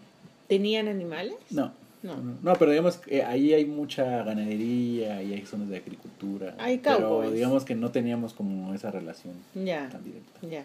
¿Y qué, y, te- y qué por ejemplo, le, tenían, leían? No, libros era así una locura. Muchos. No- Siempre han sido no- muy buenos lectores mis papás. Ya, pero leían la Biblia y todo eso también. Sí, o sea, me acuerdo que... ¿Hay pasajes de la Biblia que te sabes de memoria? No, ¿No? Nunca tanto. No, tan- no tan- No, por ejemplo, en- me acuerdo que en algún momento en la iglesia ¿Ya? hicieron un concurso de a ver si te sabías todos los nombres de los libros del Antiguo y el Nuevo Testamento. Y mi hermano ganó el primero y yo el ¿En segundo. serio? ¿Y te acuerdas eh, de los nombres? Bueno, son un montón, Génesis, Éxodo, no sé qué. Y era así, y era como... Sí, o sea, que, es que digamos, en verano hacían una cosa que le llamaban escuela de verano, ahí en la, en la iglesia. Porque la iglesia era un, era un edificio bastante grande, o sea, tenía el, el templo y tenía otro edificio al lado, donde tenían este, unas canchas de básquetbol y un edificio con varios salones, con muchos salones. Entonces, en verano a los niños nos llevaban ahí y pues jugábamos con los amigos. Y eran, claro, eran la comunidad. Sí, la nos, daban, comunidad, ajá, nos daban como nuestro... Igual que el Daniel Sí, Blanco. nos daban de comer y todo esto. Y obviamente pues había doctrina religiosa. ¿no? Claro, claro. Eh, y estamos, pues, esa etapa, pues siempre estuvimos como conviviendo con eso. ¿Hasta qué edad? ¿En qué Yo- minuto tú dijiste? No, o sea, digamos, yo, yo lo que, lo que empecé como a ver error en el sistema, un poco como Daniel, es que para mí al final la religión está operada por personas. Sí. Y eso lo hace... Lo hace ¿Y quiénes son los, los- las cabecillas de la religión, de, ese- de esa religión? Porque el, el de la cristia, del, de los católicos está en Roma, está el Ajá. Papa, no sé qué. ¿Dónde están estos gallos? Acá es, ¿Es como... Rex Hamburg? No, No. no, o sea, digamos acá eh, todo se va dividiendo por zonas. Y ¿Ya? por zonas hay como cierta gente que toma decisiones. ¿Y de qué país son esas personas? Eh, por México, o sea, es como... Ya, pero ¿quién es el. ¿quiénes son los cabecillas mundiales? Es que digamos? no hay así como una ¿Ingleses cabecilla- o gringos? Pues no sé. Eh, pero no- eso no tiene que haber, tiene que haber, No, de que hay, hay, pero... sí, pues son los no que ma- los que organizan, manejan la Sí. plata y todo eso. ¿Quiénes serán ellos? ¿Quién sabe? No, Pues, ¿nunca supiste? no. Preguntémosle a tus papás, llamémoslos por teléfono. Veamos quién es el, quién es el manda ¿Quién es el papa de, de los metodistas? Eso es, es cosa de meterse a ahí, Google. sí, es cosa de meterse a Google. Sí, Seguro es gringo, seguro. Seguro es gringo. Es que puede ser inglés, no, pero yo creo que es gringo. Creo que es gringo. Mm. Ya, entonces, eh, ¿en qué, ¿a qué edad empezaste a hacerte preguntas? Eh, yo creo que como, como en la prepa. La. O sea, bueno, acá para que se entienda. No entendemos, no entendemos los chilenos. O sea, kinder es igual que todos los Sí, kinder. que es como hasta los 5 años. Sí. Eh, primaria es Ya, de mmm, más café, café. qué rico. primaria es de los 6 a Ya. los 12. De los 6 a los 12, ¿ya? Ajá. Y luego secundaria es de los 12 a los 15.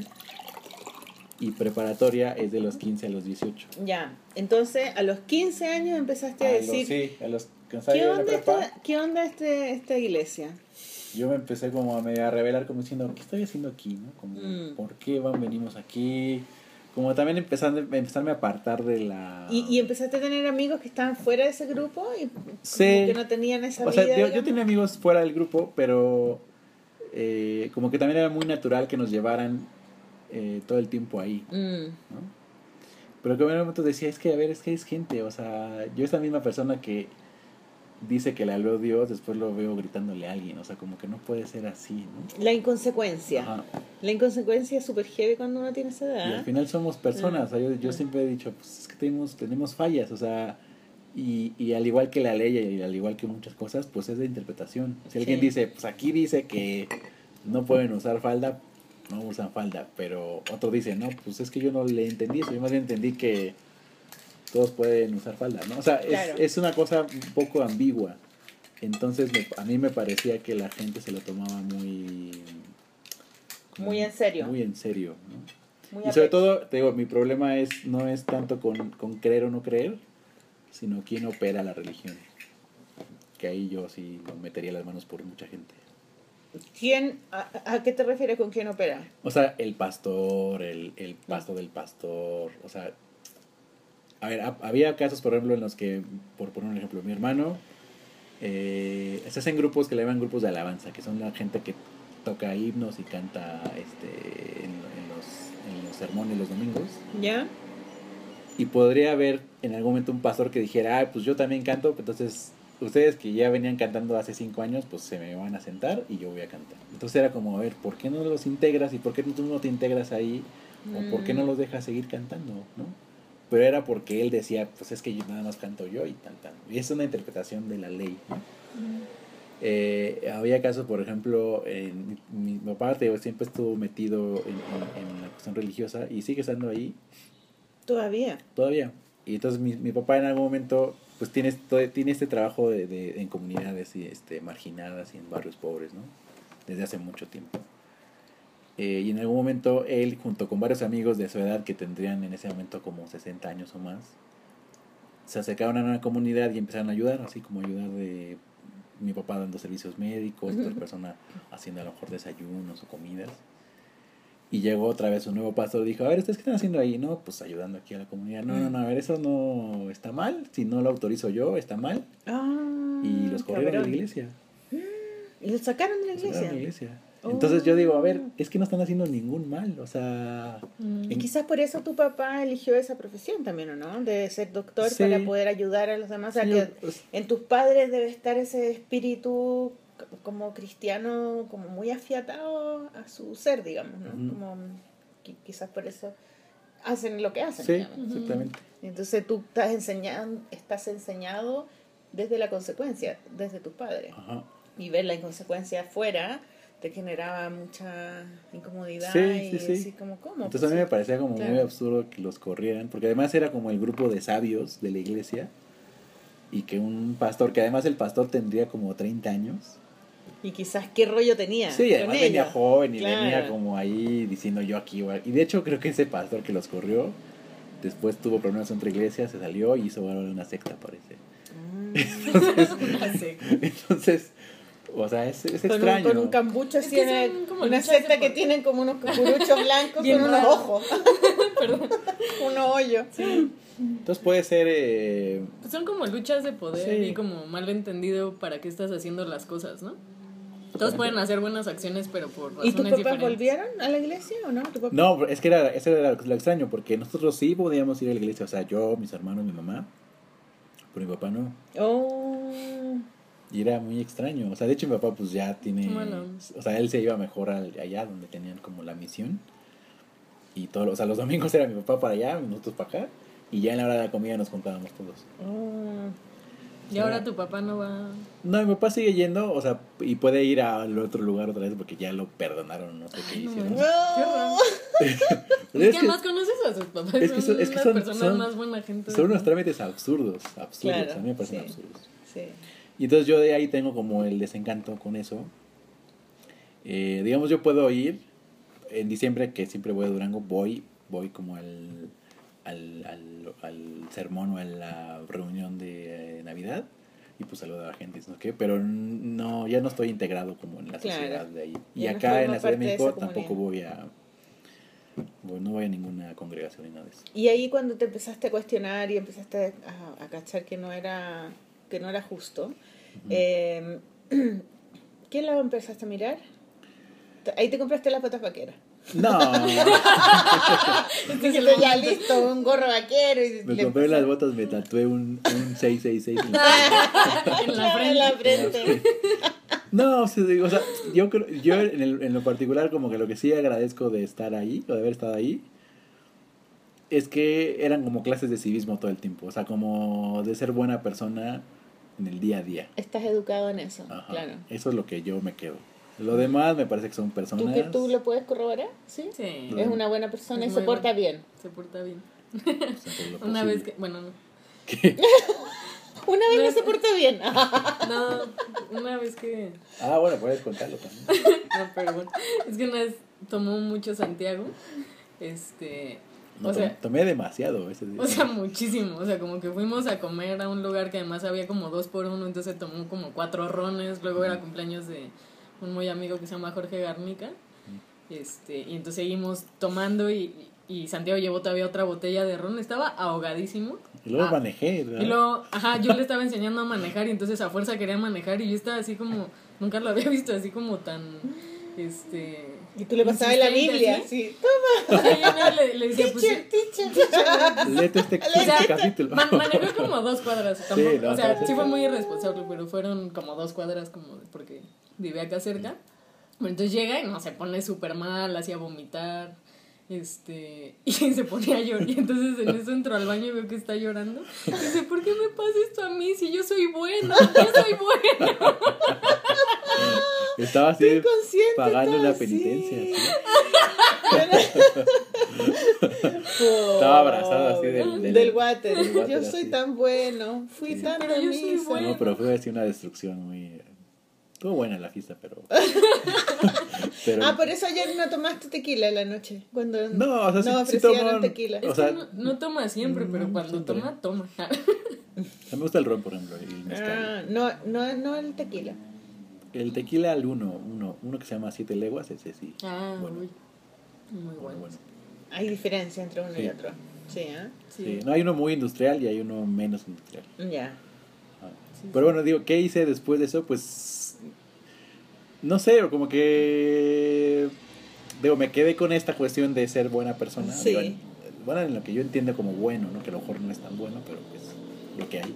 Responsable, más Responsable, bien. sí. Y.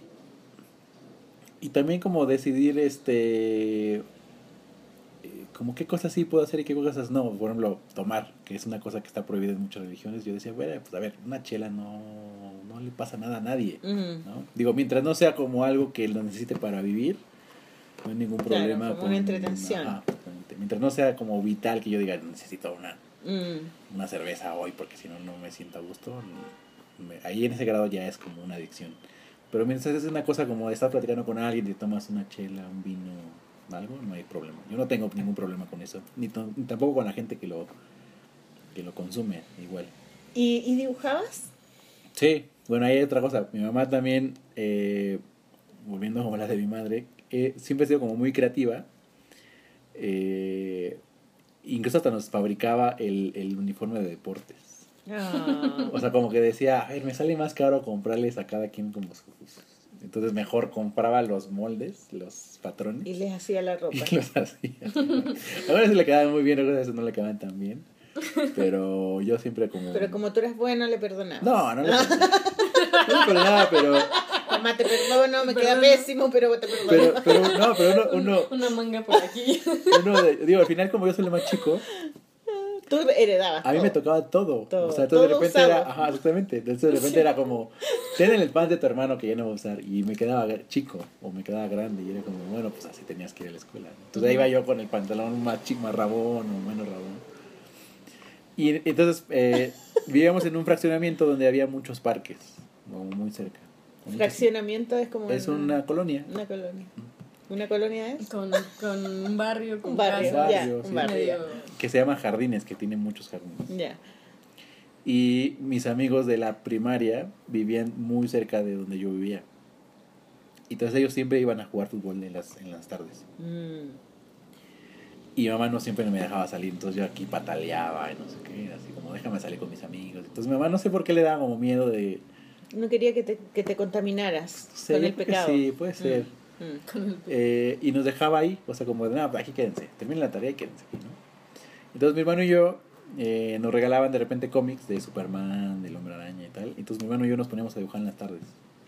Ah, O sea, en vez ve- de salir, se, pu- se Ajá, ponían a dibujar. veíamos los, poníamos como abríamos una página, ¿Ya? veíamos al personaje ahí y lo empezábamos como a copiar. Ah. Y eso hicimos así, tenemos un montón de O dibujos. sea que dibujaron en vez de jugar con otros niños. Ajá, pero no siempre pasaba eso, digo, había, había veces, que, que sí nos dejaba salir, a veces que un, teníamos un vecino que era hijo único, que había dos casas, y ese todos los días iba a timbrar, se llamaba Fernando, se llama Fernando.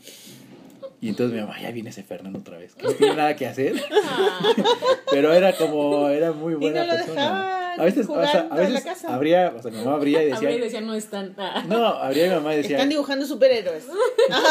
no molestan. No y será, Mi hijo va a ser dibujante de cómics. No, abría la puerta y decía, decía, no, ahorita no porque tiene mucha tarea, ¿no? Y a veces decía, oye, está Fernando, ¿quieren ir a jugar? Ah, sí, y nos íbamos a jugar con él. O sea, era- digo, no era siempre así, pero sí había muchas ocasiones en las que mi mamá nos decía, no, no, no, hagan primero lo que tienen que hacer de tarea y después ya se divierten, ¿no? Responsable igual. Sí. Y en mi casa había muchos libros, muchos así, muchos, muchos. Eh, pero yo como que no le agarré la onda de la lectura Reader Digest. hasta después.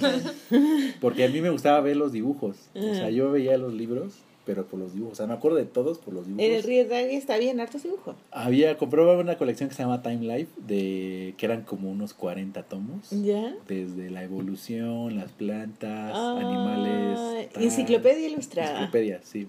Qué bacán. Eurasia. Qué no sé qué. son. Es súper. O sea, Tenía un libro de animales en extinción. Tenía un panda en la portada gigantesco. Entonces yo y mi hermano siempre estábamos como viendo. Siempre estábamos viendo los dibujos. ¿Y tu hermano qué hace? Mi hermano es bioquímico. Ah, siguió la, Siguió los la pasos de cosa, tu ajá. padre. Mi hermana estudió arquitectura. Y luego mi otro hermano, el que sigue, estudió ingeniería electrónica, algo así. Ya.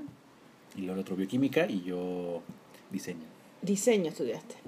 Ya, y esto era cuando estabas como en primero, segundo. Esto estaba como en secundaria. 15, más o menos, 16, sí. 17 por ahí. ¿Una Ya. vez ganaste un concurso de un periódico? ¿Qué era? Ah, salí en el periódico con un dinosaurio. Sí. ¿En serio? Sí. Hice un dinosaurio y salió, salgo ahí como mi foto de niño y el dinosaurio. Ah, Pero además uno piensa un dinosaurio así como dibujado por un niño y no, está súper chingón. Pero era de esos Está libros, justo, hecho. de los libros, de, unos libros de, un libro de evolución. me acuerdo. chingón. O sea, muy, Chingón es muy bueno. bacano. Ajá, Muy chingón. muy chingón. Sí, entonces chido como y que, chingón. sí, como que la parte del dibujo siempre ha estado ahí, flotando. Eh, entre mi hermano y yo, bueno, incluso, incluso mi otro hermano, el que sigue, bueno, en casa hasta mi hermana, pues mi hermana estudia arquitectura, que también Sí, dibuja. ese. Mi mamá también dibuja un poco. Eh, o sea, como que siempre ha estado ahí como de una forma como para explicar cosas. O sea, Mm. mi mamá tanto para hacer como los patrones. De la o sea, ropa. como que ella antes de hacer los títeres, por ejemplo, dibujaba como pensaría que era el títere, ¿no? Eh, y hay como dibujos de ella, después ya los hacía como reales. Eh, y esa parte es como muy, muy padre. Sí, sí. Padre también es, li- es como chido, Es ¿no? Lindo, Es sí. padre. sí. Y Sí, madre, sí. ¿no? Madre se usa más para groserías. Ah, oh, qué, qué. O cuando alguien se da un golpe dices madres. Madre. Madre. Ah, sí, como o, chucha. O pásame esa madre. Eh, Esa wea. Chinga tu madre. O le dio en la madre cuando algo la lo En- también puedes decir, ay, en la madre. Chocaron o así. Es la madre. En la madre. Sí. Y entonces, por ejemplo, la cosa de la lectura es, es chistosa en, en este asunto porque, o sea, hay mucho, había muchos libros, pero yo no leía ninguno. O sea, yo más bien Tú los veía. solamente mirabas los monos. Ajá, imágenes. Pero en algún momento eh, Se dieron cuenta de que no sabía leer. Dijeron, Que se le había olvidado mandarlo al colegio. dijeron, escribe tu nombre y no pude escribirlo. No, este, Escribió un tache. hice, hice otra vez el Firma dinos- aquí, tache. hice otra vez el dinosaurio ese que había hecho, lo dije. No, en algún momento en la universidad, eh, estuve en una universidad eh, ¿Quieres donde ¿Quieres más cafecito? Ya, era una universidad un poco mala, la verdad, donde yo estaba, era de Durango. de Durango. Y en algún momento como que ¿Y qué estudiaste? diseño, Diseño ya. diseño gráfico. Y en algún momento quise eh, como saber más y un maestro me prestó un manual de diseño editorial. Como que yo quería hacer libros en algún punto, ¿no? Como que dije, a ver, pues tengo muchos libros en la casa, pero ¿cómo se harán esos libros, no?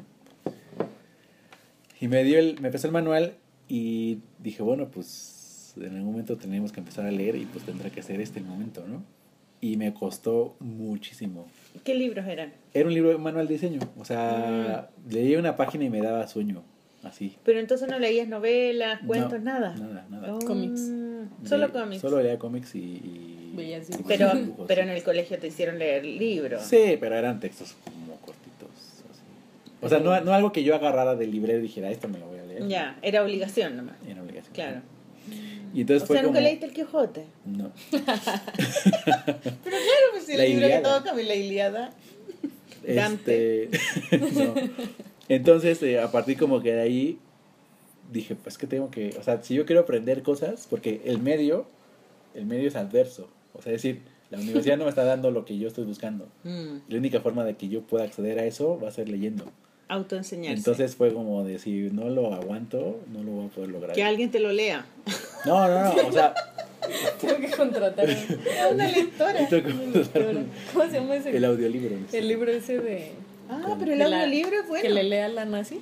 Ah, la... The El- Reader. The The Reader. Qué buena esa película, ¿no? Sí. El libro Bueno. mejor un poco. Yo vi la película nomás. No. No Yo también, la verdad. Pero mira, ahorita estoy diciendo el libro está mucho mejor y es, es justo Y eso. ya me siento superior a ustedes. No, es eso, o sea, que al final fue como... Y una vez que terminé el manual y lo entendí, como dije, ah, mira, pues está abierto el mundo para lo que sea. Y entonces empecé a agarrar libros de librero, como a decir, a ver, este, esta novela de no sé qué, este libro de Octavio Paz, este libro de ensayos, y ahí fue empecé como a consumir y a entender muchas cosas a partir de leer. Pero no existía Google todavía. no, No. Ya, no existía Internet. eh, estaba apenas. Pero apenas, ¿no? apenas. 95, por ahí. Sí. No. Un poco antes. 94. ¿La universidad? No, o sea, No. es que el internet como funciona ahorita no funciona hasta, hasta hace apenas. Sí, no tanto, pero 10 la años. universidad tú la estudiaste en los 2000, yo creo. Sí. ¿no? sí. Sí, sí. Pero sí, no, todavía no, el internet, no. yo también iba a la biblioteca más bien por... Claro, es que yo entré, no o sea, cuando me fui a Nueva York fue el 96 y mm, mi primer computador lo tuve allá en el 2000, 99, por ahí. Mm. Antes era, había la universidad y nos mandábamos mails, pero. Mails más, ¿no? Pero como que no, para información sí eran más libros. claro, y como 98, 99, por ahí la gente empezó a comprar computadores, salió el iMac. Ujú. De cool. Sí. Entonces digamos que yo soy este un caso en el que la lectura me salvó. Con que suena Mm. ¿Y como qué, eslogan. ¿y qué libros te acuerdas de haber leído en esa época que te gustaron mucho? Me acuerdo haber leído La Feria de Arriola, eh, que es un libro, un autor que se llama Juan José Arriola. ¿Ya? ¿Mexicano? Mexicano de Jalisco. eh, que era este. Es un libro que está fraccionado como por. hay- son como pequeños párrafos que uno va leyendo como de par en par. Y, y conforme vas leyendo te vas enterando como de una historia global. ¿Cuál dijiste? Mm, La feria. La feria. La Feria de Arriola. Me leí un libro súper pesado para. Pues es decir, para mi edad lectora era muy pesado que se llama este. El ogro filantrópico, que es una serie de ensayos de Octavio Paz. ¿El cuánto filantrópico? El ogro, El ogro filantrópico. súper pesado. Ya no me regalaste ayer el pesado. libro de Octavio Paz. Pues ya no regresamos. Ya no regresamos. Este. Pero pueden Es regresar que publicaron uno muy bonito a la, a la feria, ¿no? La en el Colegio ajá. Nacional.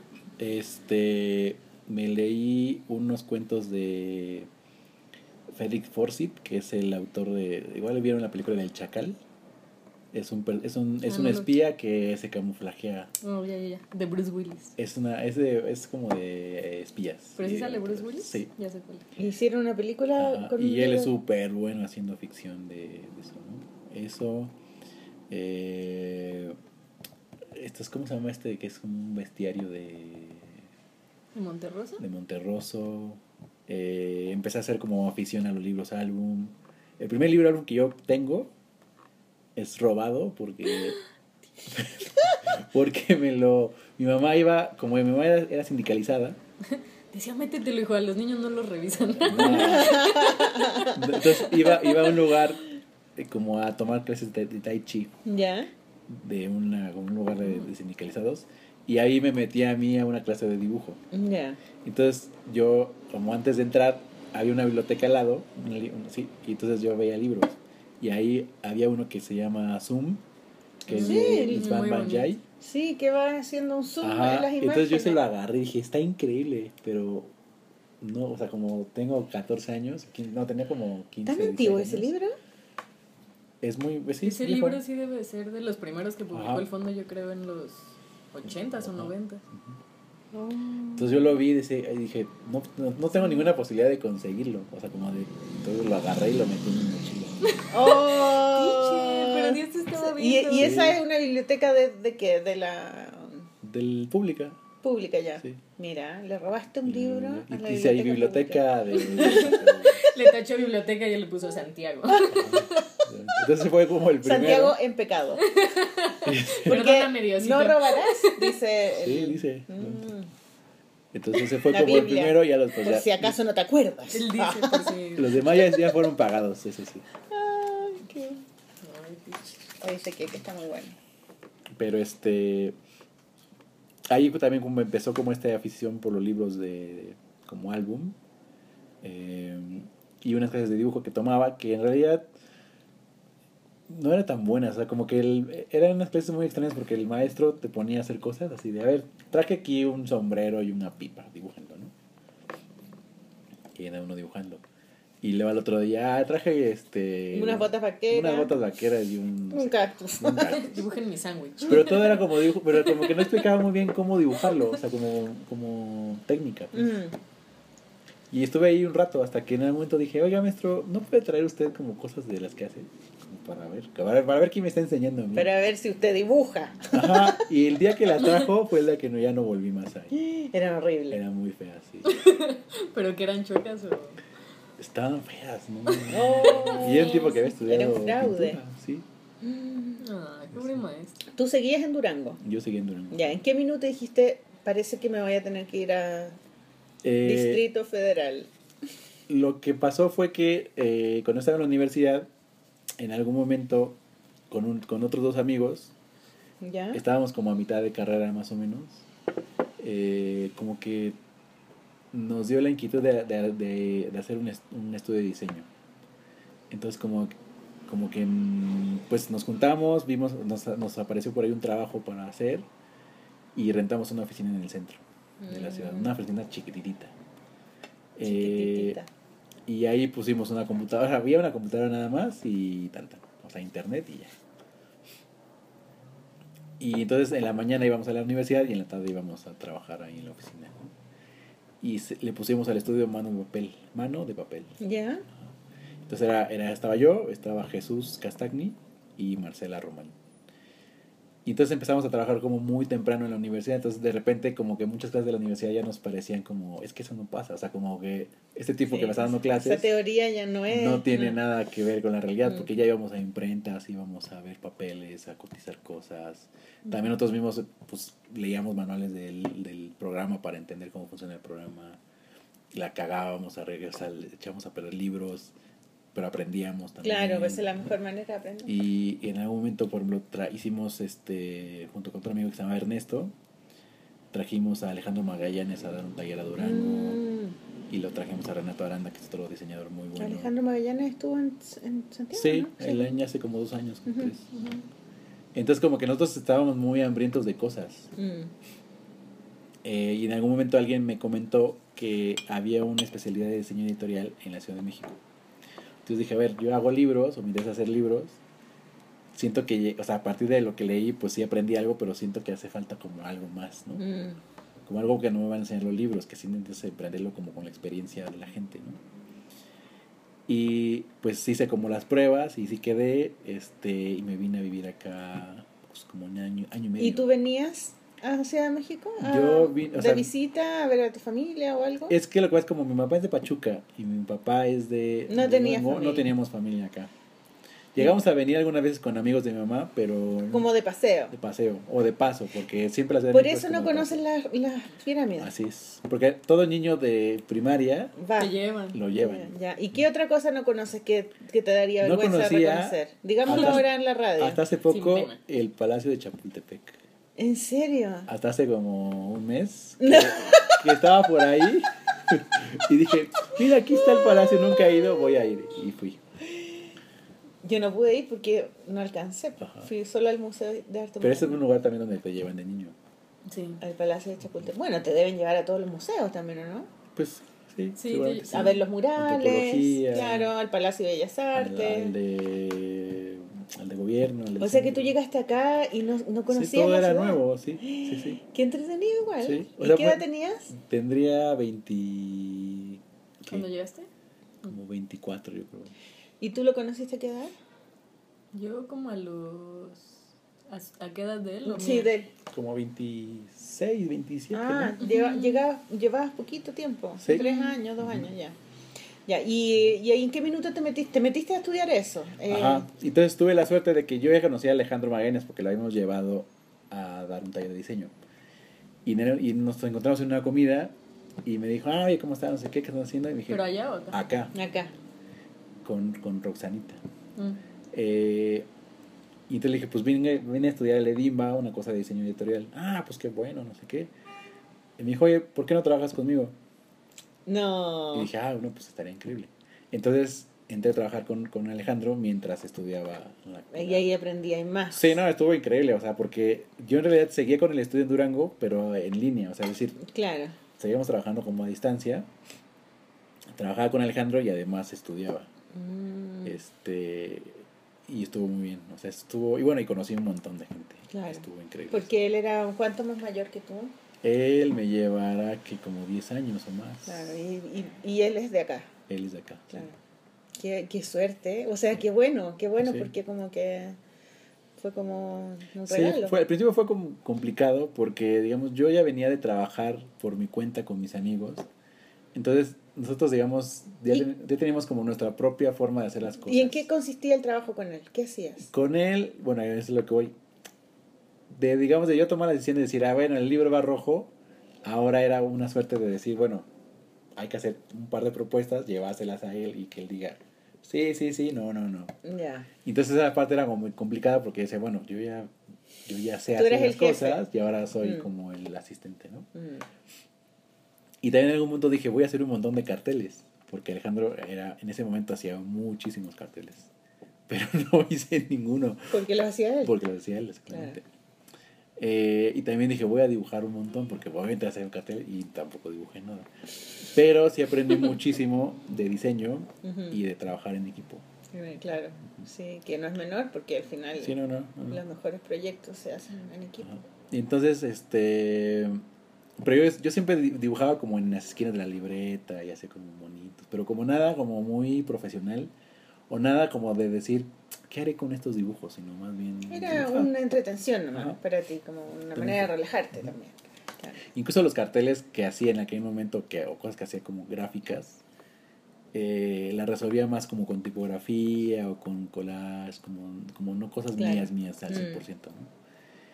Entonces en algún momento pues acaba esto de trabajar con Alejandro y me regreso a Durango a seguir con el estudio que ya teníamos. Y entonces dije, a ver, quiero hacer ilustración, pero no tengo nada de ilustración. Entonces, pues tengo que hacer un proyecto. Entonces hice un proyecto que era dibujar 100 dibujos en 100 días. Mm, sí, como un, un pie forzado, así como entonces- Inktober. Sí, entonces en la mañana trabajaba cosas de diseño en el estudio que teníamos y en las tardes me ponía a pintar. Así como Dios me diera a entender. Y ahí está otra vez la religión. Como Dios me diera a entender. Este- Ya mandémosle saludo a Dios, que a lo mejor nos está escuchando desde el cielo. Este, hice 100 piezas. Y con esas piezas eh, recibí mi primer trabajo.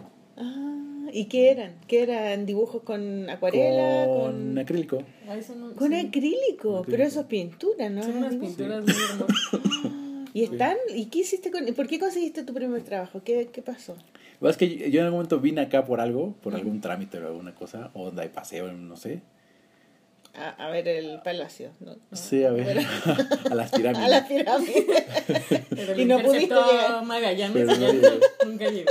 Y, y, y como al final con Alejandro trabajamos con muchos editores y nos volvíamos amigos porque pues yo me tra- o sea, yo trabajaba haciendo corrección de estilo, o sea, montando las correcciones de los libros y haciendo diseñando los libros. Son como estas, ¿no? Ajá. Oh, qué esas. lindas son. Son hermosas. ¿Y las podemos poner en el... Sí, te mando, te Pongámoslas, mando sí. la serie. Son más como el estilo de este. Como de este. Con, con color. Ajá. ¿Y de qué porte eran? Mm, es hermosísimo. Son, lo- o sea, también como yo no sabía muy bien qué material usar, Mm, me compré un periódico, o sea, un periódico ¿Un diario? completo, diario. ajá, un diario, y cada plana la partía en ocho partes. ¿Ya? Entonces, este, creo que compré como dos periódicos y para y salieron ahí los 100, los 100 este, ¿Y, para, ¿Y por qué hiciste eso?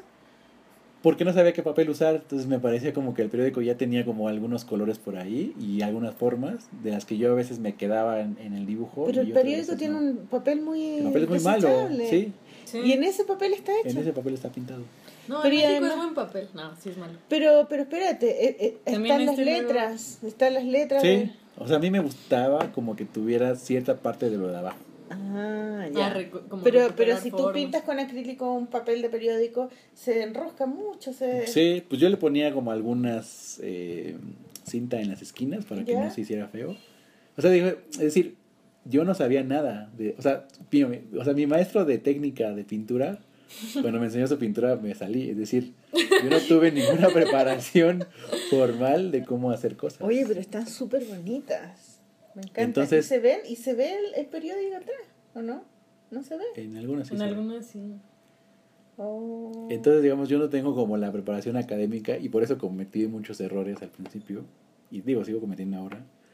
Eh, pero también parece que es parte del ejercicio. O sea, como esta cosa de que mi mamá también hacía de hágalo usted mismo, Ujú. es algo que también yo hago mucho como de quiero intentar algo y lo intento como... ¿Y tu mamá vio esas pinturas? ¿Qué hiciste de esas Creo que sí las vio. ¿Y qué te decía? ¿Te acuerdas? Pues seguro las vio y decía como, ¿qué es esto? Como, no sé, o sea, siempre me impulsaba como de hazlo, eh, aunque ella a lo mejor no lo entendiera. Mm. Eso.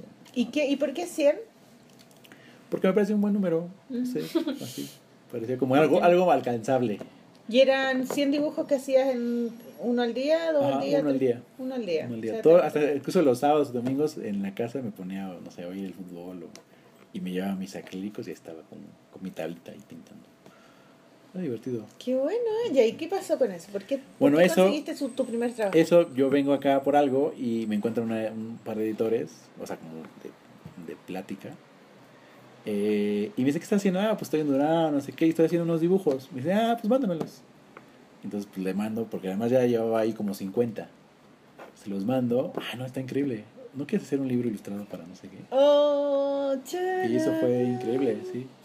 ¿Y qué libro hiciste? Ese hice uno con Andrea, Andrea Fuentes Silva, que se llama Papás bajo la lupa. Ya. Y con Karen Koeman, que trabajaba en Castillo, hice como una serie de portadas de clásicos. Ah, y ahí ya empezaste a ser ilustrador, Sí. no diseñador sí, de libros. Exactamente. Y luego ahí, como con ese feeling, Y te viniste a vivir acá. no ahí voy por allá, con ese feeling mandé al catálogo de publicaciones de Conaculta, que es la Secretaría de Cultura. ¿Ya?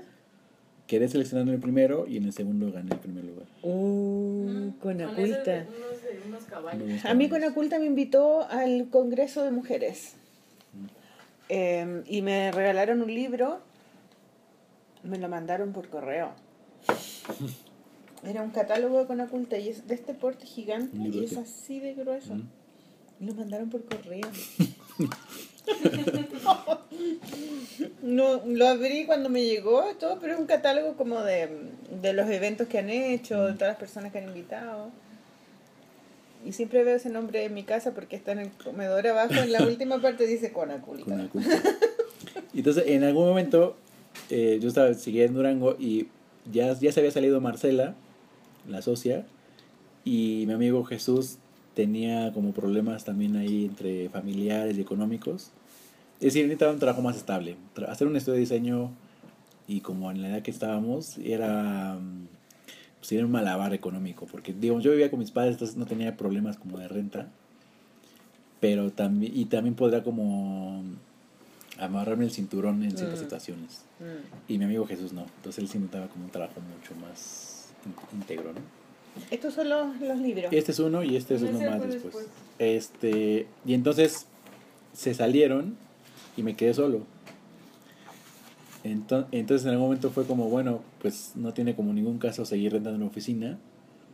Tal vez sea mejor que yo rente como un departamento y ahí haga oficina y viva ahí. Ujú. Este, y entonces mi amigo Jorge, que con Jorge yo lo conocí con Magallanes en, su oficina, ¿Ya? me habló y me dijo, oye, estoy haciendo un atlas, eh, ¿por qué no me ayudas a diseñarlo? Porque me faltan todavía como varios capítulos. Entonces dije, bueno, pues está como el momento perfecto, o sea, yo ya no tengo socios, no tengo como ahorita mucho que hacer en Durango, Mm. el trabajo está un poco lento acá y pues si él me ofrece trabajo allá y está bien pagado, pues vámonos. Entonces agarré mi computadora y mis cosas y me vine para acá. Qué bueno, qué buena Sí. historia. Y entonces justo llegando acá, como a los dos meses, me empezaron a buscar a través de Durango que se hacía cosas allá. Pero fue como un momento de decir, bueno, no tiene ni, o sea, si los puedo hacer por línea, en línea, es decir, por internet, la verdad no tiene ningún caso volverme a regresar a Durango. Mm. Y acá tenía muchos más amigos, o sea, como que en Durango me sentía como muy solo, en el, en el sentido de... Tenía muy poca réplica con gente creativa. Claro. Y aquí tenía muchos amigos Y además era nuevo, Ajá. era como el futuro. Sí, amigos que había estudiado, que, con los que había estudiado en la escuela de diseño, los amigos que había conocido con, con Alejandro Magallanes, eh, y más amigos que ibas conociendo como en el, en el día a día. Y además había un montón de actividades que hacer, siempre museos, este, conciertos, un montón de cosas. Y en Durango como no pasaba nada en realidad, y no tenía yo tantos amigos como para... con los cuales, no sé, como armar un proyecto que te gustara de hacer una revista o entrar a ciertas cosas de diseño, de haces comunidad, sí estaba muy ais- aislado. Entonces creo que pues esa, esa regresada acá a la ciudad estuvo, estuvo con el momento exacto. Bacán, qué buena.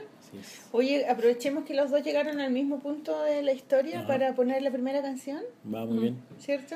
Pondremos eh, algo, algo de Gallo Negro, Gallo Negro. que es un grupo... eh, Explícanos de quién es, lo que me explicaste. Es un, es un grupo que toca una especie como de cumbia peruana, pero tropicalizada acá a México, que también Ya. somos cumbieros, en la cual este toca un, un dibujante argentino-mexicano que se llama Jorge Alderete, que seguramente todos lo conocen como el doctor Alderete, y que junto con Clarisa Maura este, tiene una galería muy reconocida acá que se llama Vertigo. Entonces, Jorge Y Alderete es un, es un dibujante. es un dibujante Sí, de cómic y de, de hace Pero que en este grupo toca un instrumento. toca un instrumento que se llama Teremin. Digo, no sabemos, no sabemos si decir tocar o no, porque en realidad si lo toca. Sí. Aunque sea con el dedo. es una especie como de resistencia ¿Ya? en la que tú con la mano como que atraviesas ese campo magnético in- invisible y, hace un sonido. sonido. Así Y como de, como- "Uh", como de como de película de, de, de, De terror. de terror. Así. Antigua. Antigua. ajá. Qué bacán. Ya, vamos a poner una canción donde aparezca el, donde aparezca ese sonido. Sí, sí, sí. Ya. Y ahí van a decir ustedes, ese es el ilustrador que está tocando. Aquel que está, el que está ahí tomando una cerveza, ese es Ese. Ya, entonces una canción que no sabemos cuál es, pero la vamos a poner después. Así es. Vale, entonces nos vamos con un aplauso para la Vámonos. canción. ¡Bravo!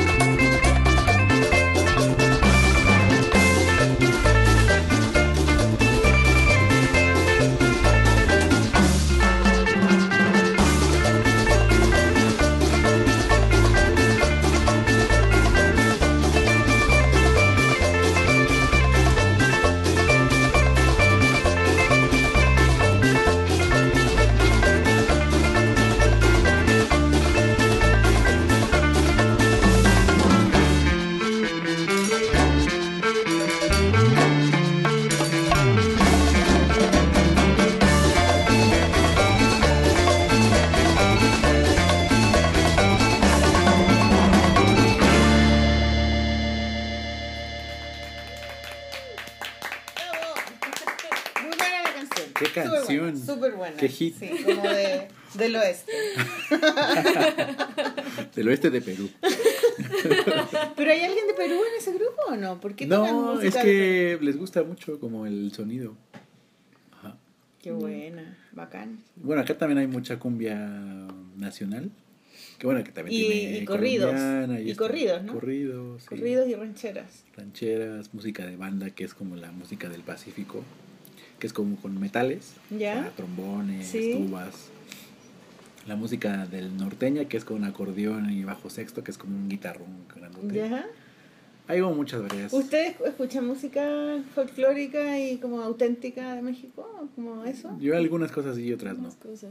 De Veracruz también son bonitos los, Los sones. los sones. Son jarochos, son de la Y el Huasteca. huasteco. Son Mm. ¿Son bonitos? Sí. Sí.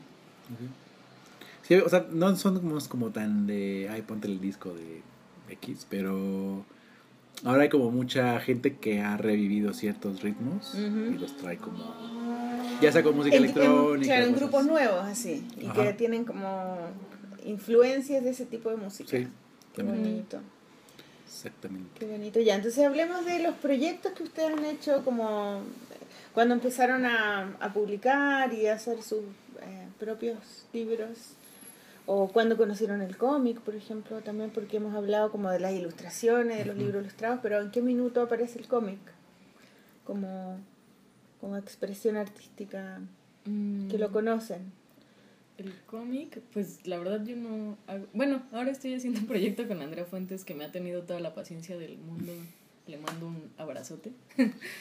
Andrea Fuentes es la misma Es la de- editora, La editora, sí. fue editora de Ella. Nostra y ahora tiene su editorial que se llama La Caja de Cerillos. Mm, Eh, bueno, o sea, para mí es como de las editoras más interesantes que hay ahora en México porque siento que su concepción del libro no, o sea, va mucho más allá como de una visión comercial de esta cuestión que es como por edades o por o sea, ella tiene una digamos como una actitud muy creativa ante el libro que va más allá de configurarlo, ¿no? O sea, como un trabajo más mecánico sino que sí se involucra a muchos niveles con cada, cada uno de los libros que hace. Creo que también por eso La Caja de Cerillos es una editorial muy miscelánea. O sea, sí hay colecciones, pero lo mismo tiene libros álbum para adultos, que, que libros álbum para niños, que libros sobre música, sobre cine. Tiene uno del eh, sismo, de los sismos. Uno por sobre ejemplo. sismos. Pero son libros ilustrados la mayoría. ¿no? Sí, Ya. sí, sí, sí. Ujú. Como que para ella eso sí, como la, el factor de la imagen sí es muy, muy importante. Eh, yo en realidad, o sea, yo en realidad como mi relación con la ilustración creo que empezó mucho más fuerte a través de la gestión, que fue con el ilustradero, cuando hicimos varios proyectos colectivos y era mucho, o sea, como que yo sí tenía mucho la ilusión de publicar mis cosas, pero no, no he tenido tanta suerte como en ese rubro y más bien donde he tenido más éxito quizás es como difundiendo el trabajo de otros. Mm. Y ya lo, en lo último que derivó, que creo que es un, pues sí es un buen logro, es el catálogo Iberoamérica Ilustra, que es un premio que damos el Ilustradero con Fundación SM y la FIL de Guadalajara, que se hace un catálogo cada año. Además hice... Es el que ganó Amanda. el que ahora ganó. Yo no fui jurado. Para que todos sepan. que parezca que, Es el, es, el, es el premio que le dio a Abril. que a Amanda. yo le di a una, mi mejor amiga. Entonces, así en, la, en, la- en, en Iberoamérica, ¿qué? Oye, ¿Qué espérate. momento? ¿Quién más ha ganado ese premio? ¿Tú ganaste ese premio? Yo gané con, con otro amigo, hicimos un, un combo. Ya, pero ahí también eran pareja ustedes. No. No, todavía no. Mm. Solo nos gustábamos en silencio. solo, no, solo pololeano, todavía no, ¿sí? Bueno, no sé, lo dejaremos ahí en el misterio. Eh, no, ese lo ganamos, fue la primera edición. Tú premias a tus amigos. No, yo nunca, eh, yo la única vez que fui jurado fue en el segundo y ganó Ceci Rebora, que es una ilustradora de Guadalajara. Que es prima de Abril. No. o sea, yo no tengo la culpa de que mis amigos sean tan talentosos. Ah. Bueno, ¿y ese, y ese concurso está abierto para el próximo Eh, año también? Sí, ahora va- la, premiación es en diciembre, la FIL de Guadalajara, y el día de la premiación, que me parece que es como el primero de diciembre por ahí, ahí sale la nueva convocatoria, Ya. que puede participar cualquier persona que sea originaria o viva en Latinoamérica.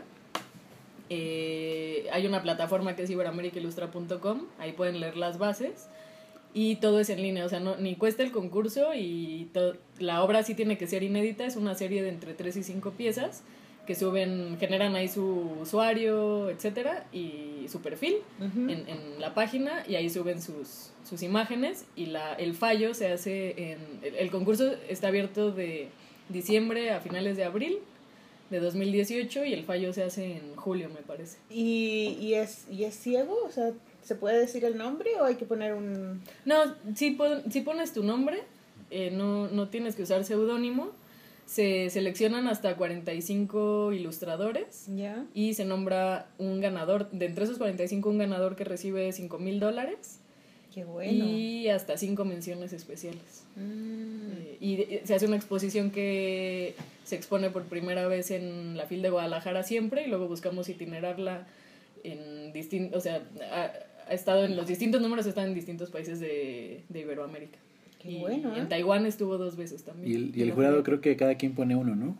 Ajá, se propone cada una de las instituciones que convoca, pone un jurado, que siempre son o ilustradores, editores, gestores, eh, especialistas en, en ilustración.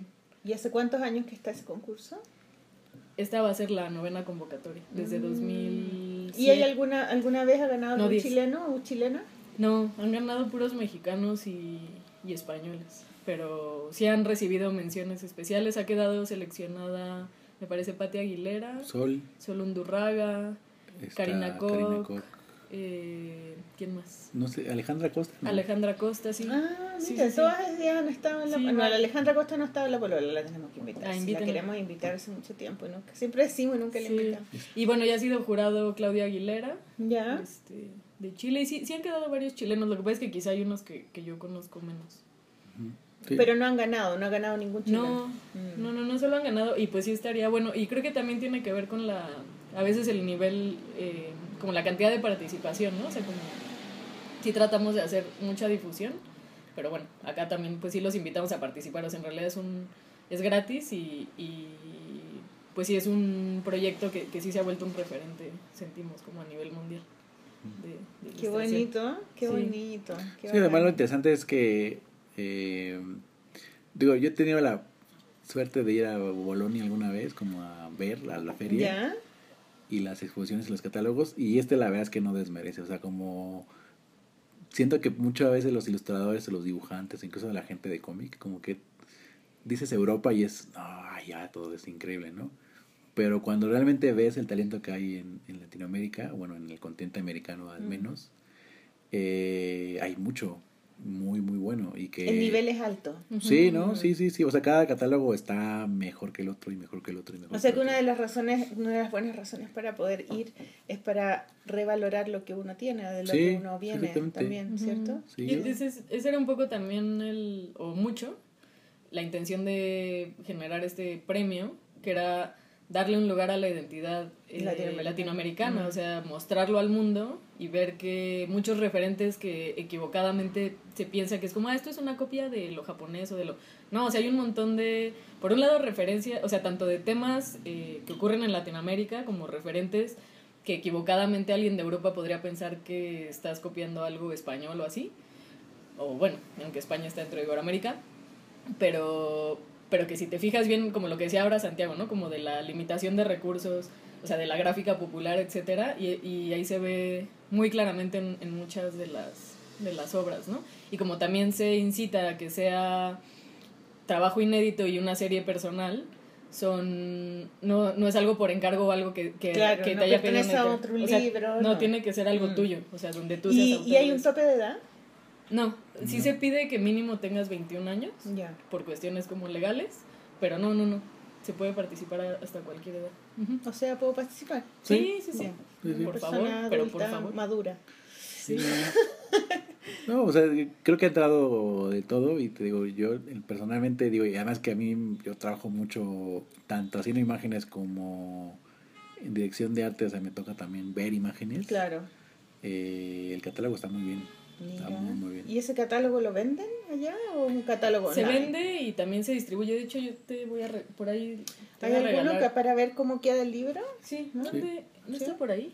Esta casa, para que No. sepan, eh, auditores, radio escuchas, está llena de libros en todas partes Ah, aquí Ahí está, y de, y de, y de muebles con libros puestos verticales. Muebles que no son libreros. Libreros que se cayeron en el Sí, terremoto. y que con están de- libros. ¡Oh, qué lindo! Es el séptimo. ¿Y este, O sea, este año va a salir el quién octavo. ganó este? Una española que se llama Ana Peñas. Ana Peñas. Una peñas. Mm, ¿Y los que ganan a veces son dibujantes de cómic también? ¿O, o es más de ilustradores solamente? Mm, Pues Ana tiene algo ahí muy misceláneo. Ah, eh, pues Ana está haciendo justo. ahora va a sacar una novela gráfica con. Eh, Zorro Rojo, ¿no? Creo que sí. Ajá. Y Ana, por ejemplo, había quedado seleccionada ya dos veces antes de, de ganar. Qué hermoso. Se parece a lo de la Sol Undurraga un poco, ¿no? Está- sí. Mm. Sí, de las playas. Y ella recupera mucho, ella es de Valencia, me parece, y recupera mucho, eh, como que le interesa el tema de la gentrificación, entonces toda la historia que aquí, la serie con la que ganó, es como de unas viejitas que están buscando como el lugar para sentarse y convivir, pero como que ya todo está lleno de Y no pueden. y, ajá, y como que Claro. no se hallan en, en su propia ciudad, hasta que encuentran un rinconcito. Ay, Oye, es súper bonito todo el, el- los, los distintos estilos Sí. que Sí, hay. es ¿Y de. ¿Y de qué? ¿De todos los países Sí, hay de...? de Corea, de Colombia, argentinos, Mm. españoles, mexicanos, este, ha habido como dominicanos. Marco Tóxico, mira. De Bolivia. Qué lindo. Sí, hay de todo. Sí, por ejemplo, que Marco es más como de cartel y de cómic, pero aquí está también. Mm, está muy bacán. Eh, oye, Abril, ¿y entonces qué, qué otra cosa? ¿Hiciste algunos libros ilustrados tú misma? ¿O cómic o algo así? de Eh, como tus libros. Así como de mi autoría, Sí. Pues no, nada más el facsímil que tengo que se llama Sobremesa, que Que es hermoso, Que es súper bonito. Cuéntanos esa historia de ese libro, porque Mm. me encantó. pues ese libro empezó... salió? Lo sacamos en... Hace como dos años. dos años. ¿Ya? ¿Y de qué se trata? Eh, pues fue un ejercicio que me puse de dibujar algo, o sea, como empezar a cargar una libreta aunque fuera chiquita para dibujar cosas del natural. ¿Ya? Pues porque siem- siempre es como un buen ejercicio, ¿no? O sea, que te suelta la mano y tal. Claro, de copiar lo que está frente a ti. Sí. Mm. Y lo lleva, llevaba un cuaderno así normal eh, y en algún momento, o sea, como que yo estoy acostumbrada a comerme la sopa o tomarme el café así medio frío, ¿no? No, no soy como los chinos que se comen todo hirviendísimo, así bullendo.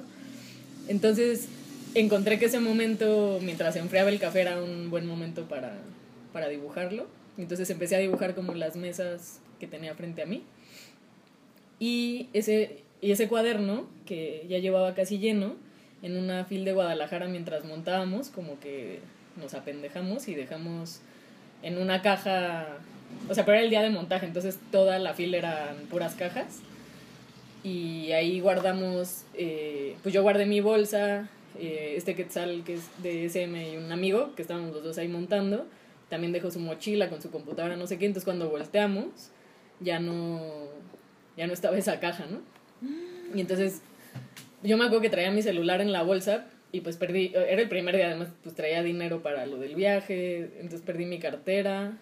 Ya me te habían bolseado en el metrobús, o sea, me habían robado, me habían, como un mes antes me habían robado mi cartera en, en el metrobús, entonces ya no tenía como mi, Tu identidad. mi identific- ajá. Entonces llevaba ahí mi pasaporte y llevaba esa libreta y dije, pues todo lo demás es reemplazable, pero la libreta no y además pues la van a tirar seguro a la basura.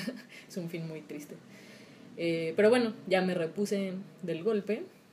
eh, Qué terrible. siguiendo dibujando. o sea, ya dije, ah, bueno, pues ya tenía ahí como un tema, pues voy a seguir dibujando esa so- eh, pues ese momento como de la sobremesa. Y me encontré un libro, una moleskin que tenía, que era como un leporelo, que es este como plegable. Claro, que viene así. Ajá, así viene, ya todo. Y empecé a dibujar y pues me di cuenta de eso, pues que al final se iba uniendo como las líneas del horizonte. Y dibujé, pues seguí dibujando mucho, o sea, como un par de años. eh, ya me lo llevaba de viaje, o cuando salía con amigos, o sola, o etcétera, dibujar siempre sobre mesas. Nunca dibujaba personas, siempre son nada más como. Muchas veces sí tengo como una memoria de, del momento con quién estaba, porque también tiene que ver como la cantidad de tazas que haya ese momento en la mesa, por ejemplo, saber que- Claro. que, había ahí alguien más.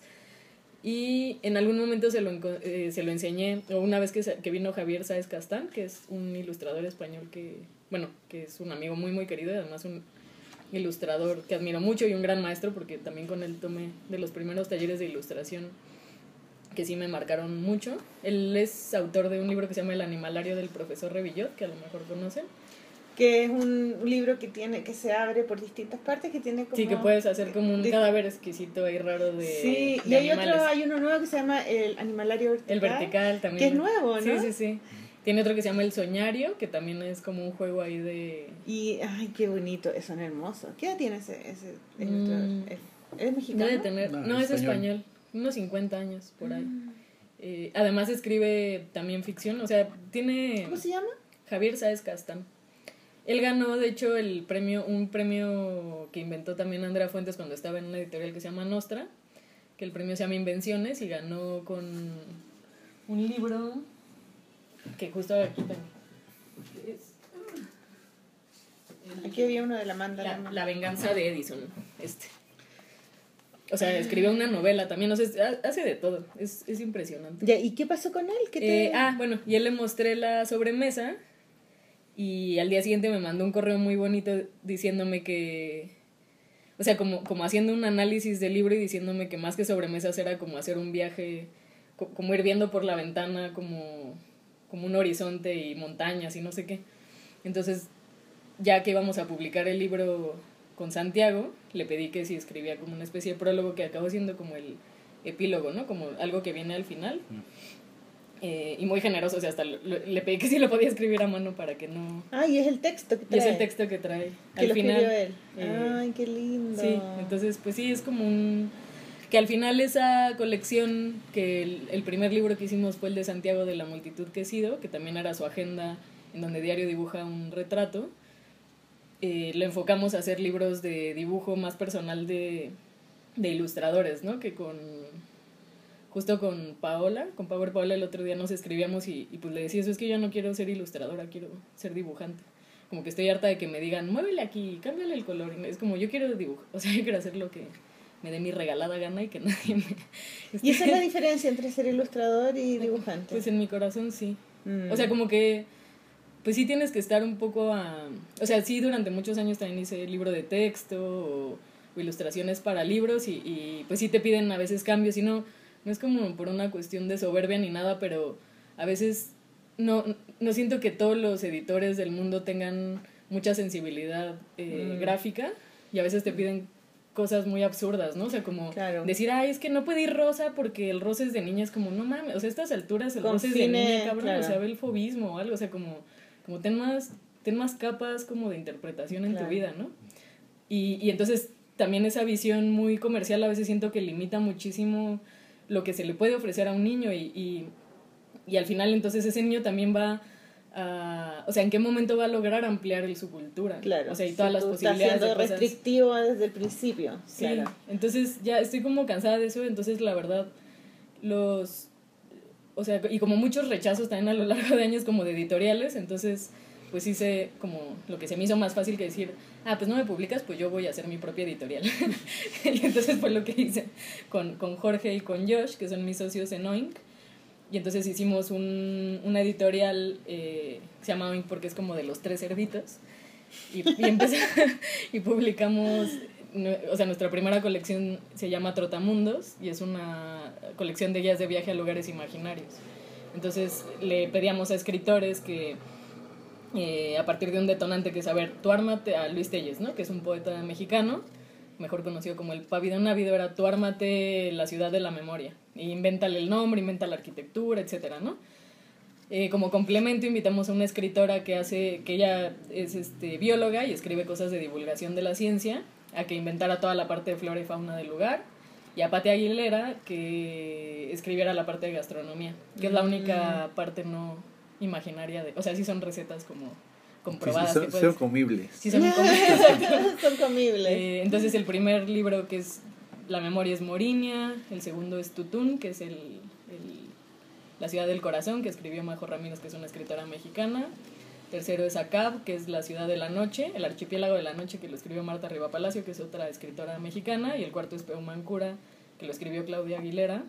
y entonces es bonito porque tiene al final resonancias, eh, pues es como una alegoría también un poco de cada quien y tiene muchas resonancias de la cultura y el lugar de, de, de donde cada quien viene, ¿no? Entonces Peumancura sí es una ciudad, se siente bastante más como chilena y con influencia mapuche y cosas así.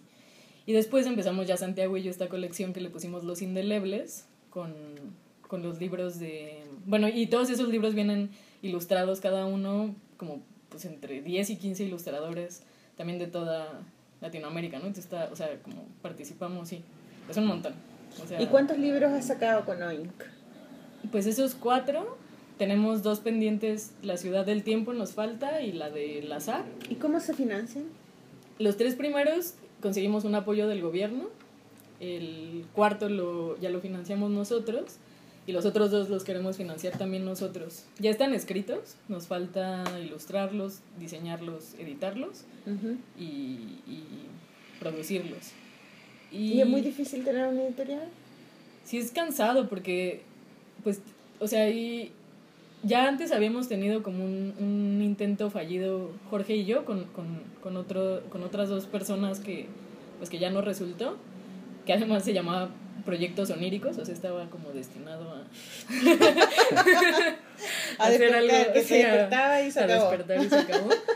pero sí, claro, como cuando algo no te sale, como que aprendes más cosas a veces que cuando sí te salen bien a la primera.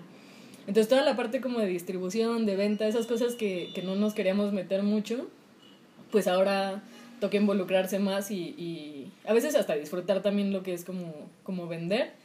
Pero sí, también con el tiempo, porque sí estuvimos en librerías y tuvimos un distribuidor y no era así como muy... Es difícil la distribución, es cara también. Sí, mm. y, y lo que hemos decidido es ser algo mucho más independiente, o sea, no, no tirarle a ser como algo súper masivo, etcétera, sino como... Y eso sobre todo creo que pasó con Santiago con estos últimos libros que hemos hecho, como que sí hacemos muy buena mancuerna, siento yo como, pues, pues sí, como equipo, ¿no? Para hacer... Eh, y entonces es más eh, ir a ferias o ir a bazares específicos y también ese placer de tú mismo, o sea, tú mismo que ya hiciste todo ese proceso previo, no nada más darle una caja de libros a un distribuidor y no volverte a enterar de qué pasa más que en las presentaciones, sino al ir a bazares, ferias independientes.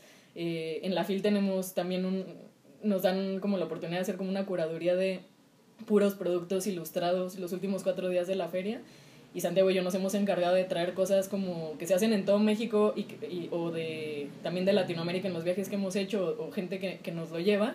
Entonces hay una oferta de cosas que realmente no encontrarías en, en, en, otros lugares y es como un lugar casi mágico que solo dura como, como, como casi la feria del, de los pueblos de la Edad Media, como que ibas ahí pasando y pues aprovecha, ¿no? Llévate lo que, lo que puedas y hay un, sí hay un placer muy grande en, en, o sea, no en tanto como la venta, como intercambio monetario, sino como decir, mira, o sea, pues lo que era un librero en su origen, ¿no? Que ahora en las librerías ya también tan grandes, pues no saben ni qué libros hay ni quién es qué, ¿no? Claro, claro. Y acá tú puedes como de todo corazón eh, hablarles de qué...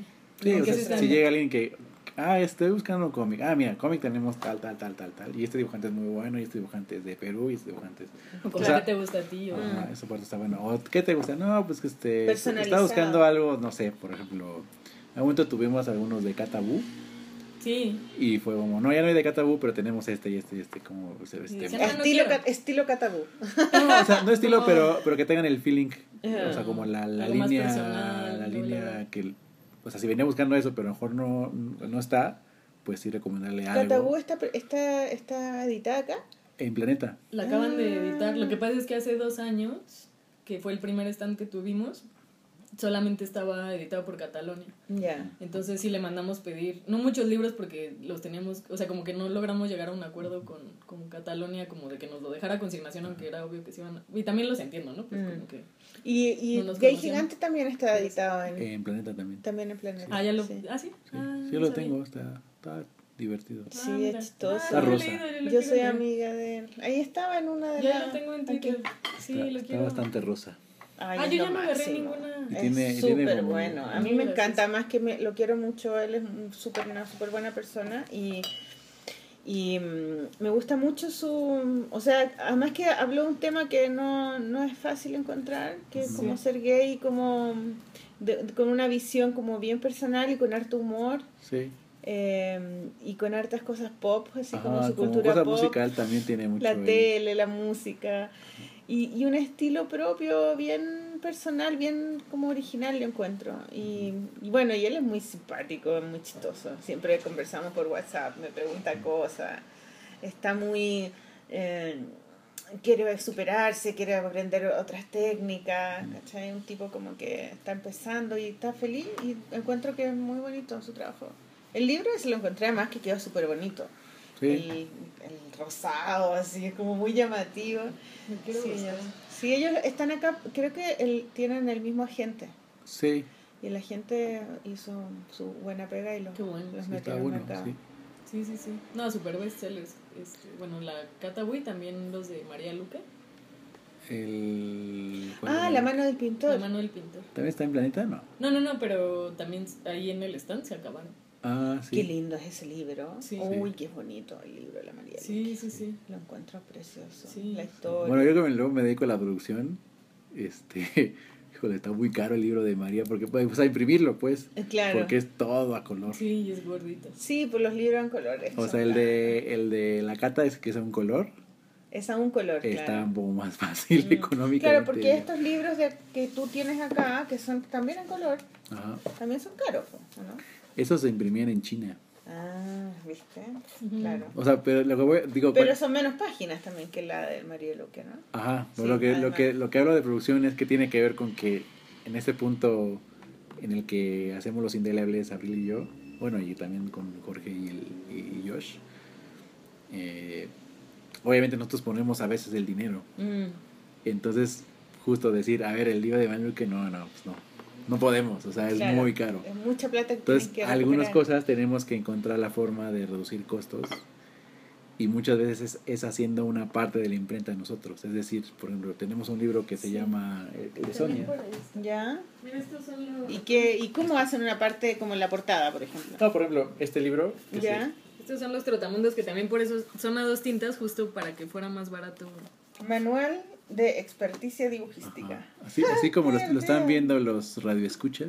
Le- Maestro Leonardo Davicho. Ajá. Ese libro es un libro de Sonia Pérez, una, una ilustradora de Colombia, ¿Ya? en el que, por ejemplo, eh, es un libro que tiene tres Oh. partes, que es el forro y dos pósters desplegables que están pegados dentro del libro. Qué buena. Pero, por ejemplo, para ahorrarnos un dinero en la imprenta, todos los libros los pegamos nosotros. Mm. Y también acá Y te llevas un- tu Claro, porque diploma. mandar a hacer esto es muy caro. Ajá, es que te van, o sea, como ya es un Te trabajo manual, te lo cobran Te todo. lo cobran muy Entonces caro. era como, bueno, eso, ese dinero mejor no lo ahorramos para otro libro. Lo imprimen nomás y lo doblan ustedes. Ajá. Oh, qué bonito. ¿eh? Entonces, Hermoso. digamos, de, de, como que de entrada parece, tú dices, no, sí lo hacemos, pero después cuando ves que es un montón de Después te trabajo. arrepientes. Sí, te arrepientes, pero, pero siento que también es involucrarnos con el producto, o sea, es Sí. involucrarnos como con la cariño. Exactamente. Sí. Sí, en el caso, por ejemplo, del de la multitud, todas las camisas se doblan a mano, o sea, todas las, estamos ahí Sí. doblando las camisas. En el de abril, por ejemplo, también... Las camisas que son como las portaditas de afuera, que es, claro. que es una- Es como como, un un, cartel. como un forro verde. Con un forro verde que se puede abrir y, Y se como puede un cartel, usar como un afiche. sí. Y en el de abril, por ejemplo, también el impresor nos dio como el, la cartera, Ya. la portada de la contraportada, y el, el interior que venía ya pegado, pero no pegado al libro. Ah, Entonces también esa parte la, la pegamos la nosotros. pegaron nosotros, ustedes. Ya, entonces, Abril, eh, un, tú lo que estás entonces eres una editora, tú te puedes considerar una editora. Es una editora, gestora, Sí, ilustradora, pero Sí. primero que nada editora, ¿puede ser? Como que ese sería tu... Sí, puede ser. Eh, Y ahora escritora además. Y ahora escribo desde Sí. hace como un par de años. ¿Y has publicado alguna novela? Eh, no, no, no, esta es la primera que escribo. Tengo otra que he estado tratando de mover, pero es como bien difícil. ¿Por qué? Eh, Pues lo, o sea, lo mandé a un montón de editoriales y no. A- apenas una me contestó que no, pero un año después. Oh, Y, hay, y hay otra que me siguen diciendo como, no, ya te voy a contestar. Y entonces lo que no tengo claro es si me, si me insiste tanto en que ya me va a contestar es porque sí o porque tal vez. O, o todo este como, esta agonía al final va a ser como, ah, no, no, gracias. no, gracias. Pero No. bueno, hay que ser como muy paciente. Y de todas formas sigo escribiendo, sí, sí tengo más proyectos. O sea, ahorita ¿Y qué- terminé... ¿Y cuál es tu tema de novela? ¿Es ¿Autobiografía, ficción, Creo que ciencia es ficción? tomar como, como partes autobiográficas para sí tratar de volverlas otra cosa. Sobre todo la primera, sí es un poco autobiográfica porque sí está ubicada como en, en la unidad habitacional que es esta, ¿cómo dices? Fraccionamiento. ¿Cómo? Eh, bueno, el lugar donde... En un condominio. en un condominio donde crecí. ¿Ya? Pero luego ya también se vuelve... Es que creo que hizo como muchas metáforas ahí raras para llevarlas a otro lugar. Y sí hay personajes, pero también creo que es un poco prosa poética, un poco, no sé. Y esta otra, está la, la que ahora tuve la beca, pues sí, el detonante fue como un misterio familiar de la muerte de un tío, que cuando yo tenía como dos años se murió, o sea, la versión oficial es como envenenado con veneno para ratas. ¿Ya? Eh, y entonces es como ir des- deshilando, como, como desmenuzando poco a poco La verdad. La verdad, Ah. si es que existe, ¿no? Que era... eh, No lo, puede- no lo para- no cuentes la verdad porque ya queremos Pues- leer el libro. La verdad es que se Sí, envenenó y ya. Y pues ya se muere. Eh, no, claro, pero es que ahí en medio empiezan a salir otras voces y, y como hay una historia eh, como de las maldiciones en las familias, como, como, como toda esa, esa cuestión. Entonces, pues a ver. Eh, y es como un poco en la columna, que sí es tomar cosas de la vida cotidiana personales, pero, pero sí transformarlas en otra cosa. Y algo que este año, desde el año pasado hemos hecho que me gusta mucho es, es dar talleres, porque creo que tiene un poco que ver con la parte de editora, que es buscar talento, o sea, como que en México siento que hace falta mucho autores mexicanos, o sea, como concebir la ilustración también como algo autoral, no nada más estar a- al servicio del texto del otro, de la historia de otro. Y, y entonces al, al dar clases ahora en el diplomado, que, que hacemos con Santiago, con Juan y con Jesús, toda, todo, todas las fuerzas van eh, puestas en que, to- en, en que los alumnos terminen con un proyecto personal y que se sepan y se conciban a sí mismos como autores también. Como autores. Y sí ha habido varios que, que ya están haciendo cosas como muy buenas, muy chingonas. Sí. Muy chidas. Muy Sí, es que, chidas. es que ocurre una cosa como muy... ocurre una cosa extraña, porque cuando uno está metido en la industria y hace una cosa en particular, Ajá. cuando te sales un poco del registro, es decir, por ejemplo, en el caso de Abril, que dice, oye, pues este, tengo aquí un libro, una novela que escribí, ah, pero tú eres ilustradora, ¿no? Y en su defecto es cuando trae ilustración, ah, es que, pero tú eres gestora, ¿no? Y es como, o sea, puedo hacer cualquier cosa, pero dame la oportunidad Eh, de que lo leas. O sea, yo creo que un poco de lo que pasó con Indelebles, eh, tanto, el, ca- tanto en el caso del libro de Abril de Sobremesa como el mío, es que yo lo llevé a también a un par de editores. Ah, sí me gusta, no sé qué, estuvo ahí un año guardado en no sé dónde. Y después, ah, es que no tengo dinero para hacerlo. Y entonces era como, pues dime, o sea, si no te interesa, dime y no pasa nada tampoco, Mm. pero, eh, Pero- pero, se- seamos sinceros en el trato, ¿no? mm. Eh, o muchas veces como, como Pero son malas prácticas nomás. Están acostumbrados Sí, a hacerlo y lo es siguen que es- es que es haciendo y nadie les dice que no y así lo hacen. porque a pesar de que por ejemplo no Claro. sé Abril pueda conocer un montón de editores No, no te garantizo. no No no no, no te, no que no te garantice nada pero pero uno creería que por tener esa cercanía Sí. A lo mejor alguien diría ah, bueno pues Es déjame lo leo pero no entonces a veces hay, hay como demasiadas demasiadas este etiquetas y categorías de tal Mm. forma que si alguien escribe no puedes hacer dibujos tú eres Mm. escritor no es no haces otra cosa Sí, eso tiene que ver más con las generaciones antiguas, porque las generaciones nuevas son más multitask y hacen más cosas a la vez y como que si no les gusta algo hacen otro y después hacen otro y van haciendo varias cosas a la vez. Pero mm, a- las generaciones de nuestros padres, por ejemplo, de tus padres, no sé qué, como que ellos eligen una cosa y hacen eso toda su vida, no, nunca hacen otra cosa y si hacen otra cosa es un hobby. Sí. Y eso ya no es así. Mucha Sí. gente- o sea, de hecho, ya ustedes no son así. Yo que a mí me cuesta muchísimo tener dos cosas, o sea, tener pintura y como que lucho con eso, porque yo sé que ya ahora ya, yo veo a mis alumnos y veo a, mi, a, mis, a mis colegas que son más jóvenes que yo, que no tienen ningún problema con, con tener multi eh, cosas y que no, no y que no significa que son su hobby sino que hacen distintas cosas. Sí, Entonces- entonces lo que vimos nosotros fue como este punto de, a ver, nadie lo quiere publicar, pues publiquemos nosotros.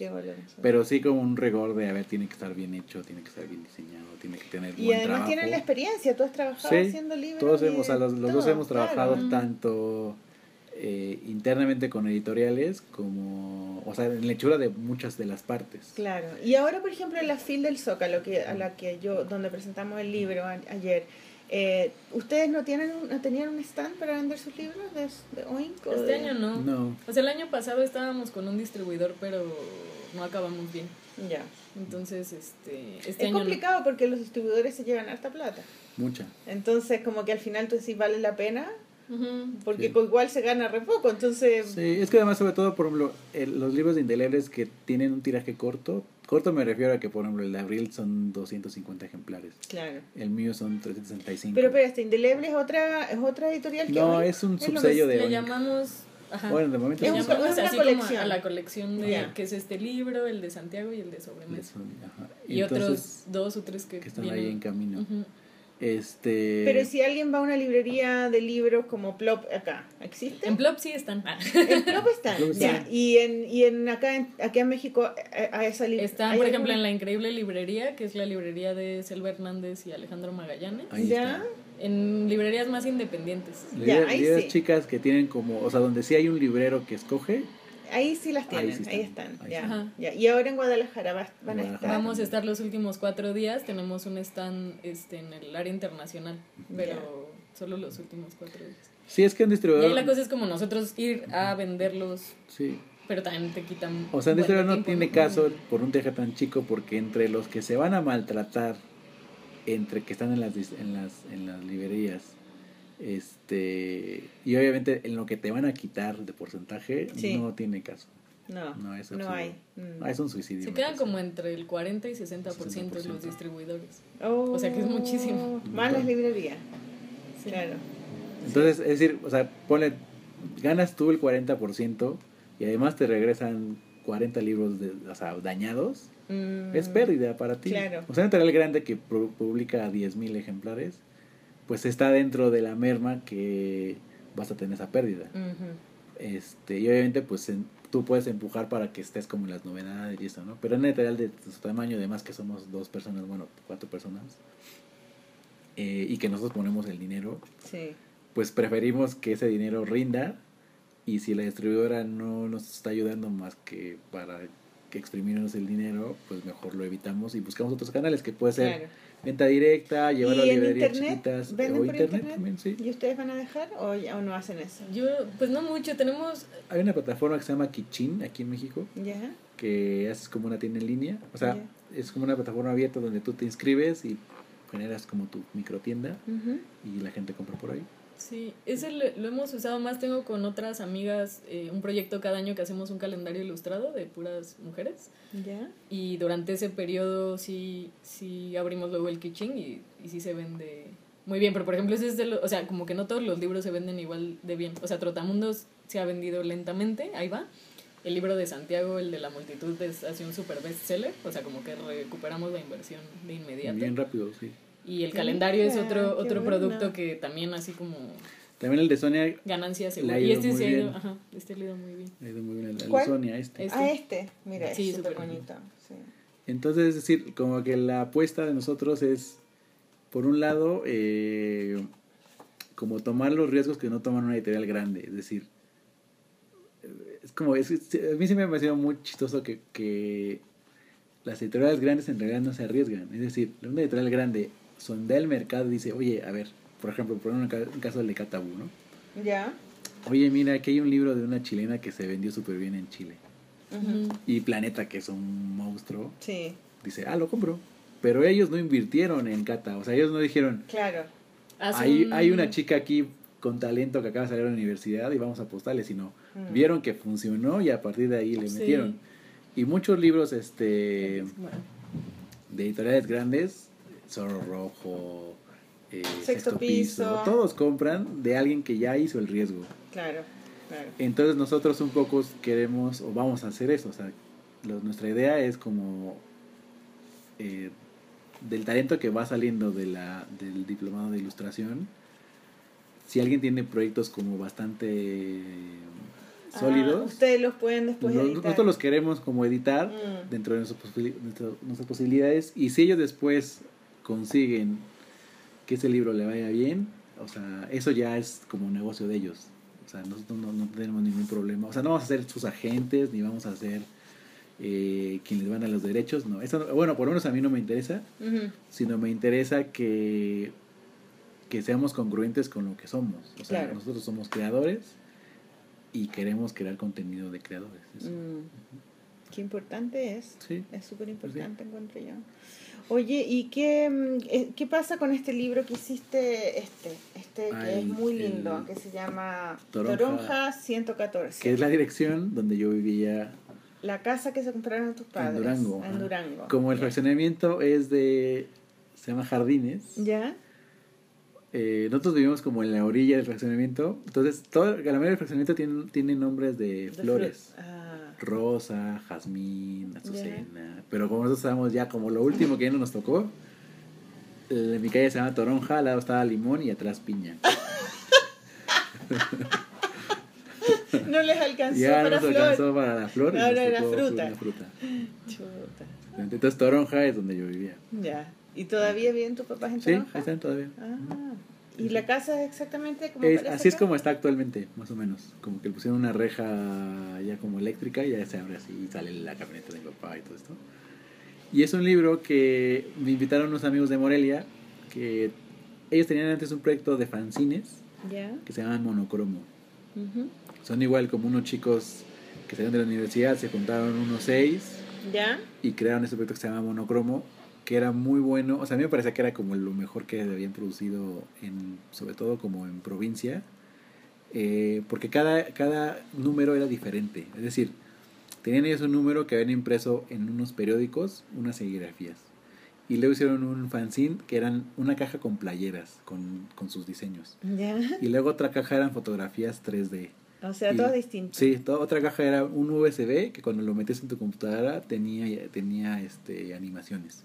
Mm. Otro era un VHS, o sea, a partir de que, o sea, a pesar de que eran 2010 y tantos, grabaron algo en VHS, entonces te daban el VHS, era como el...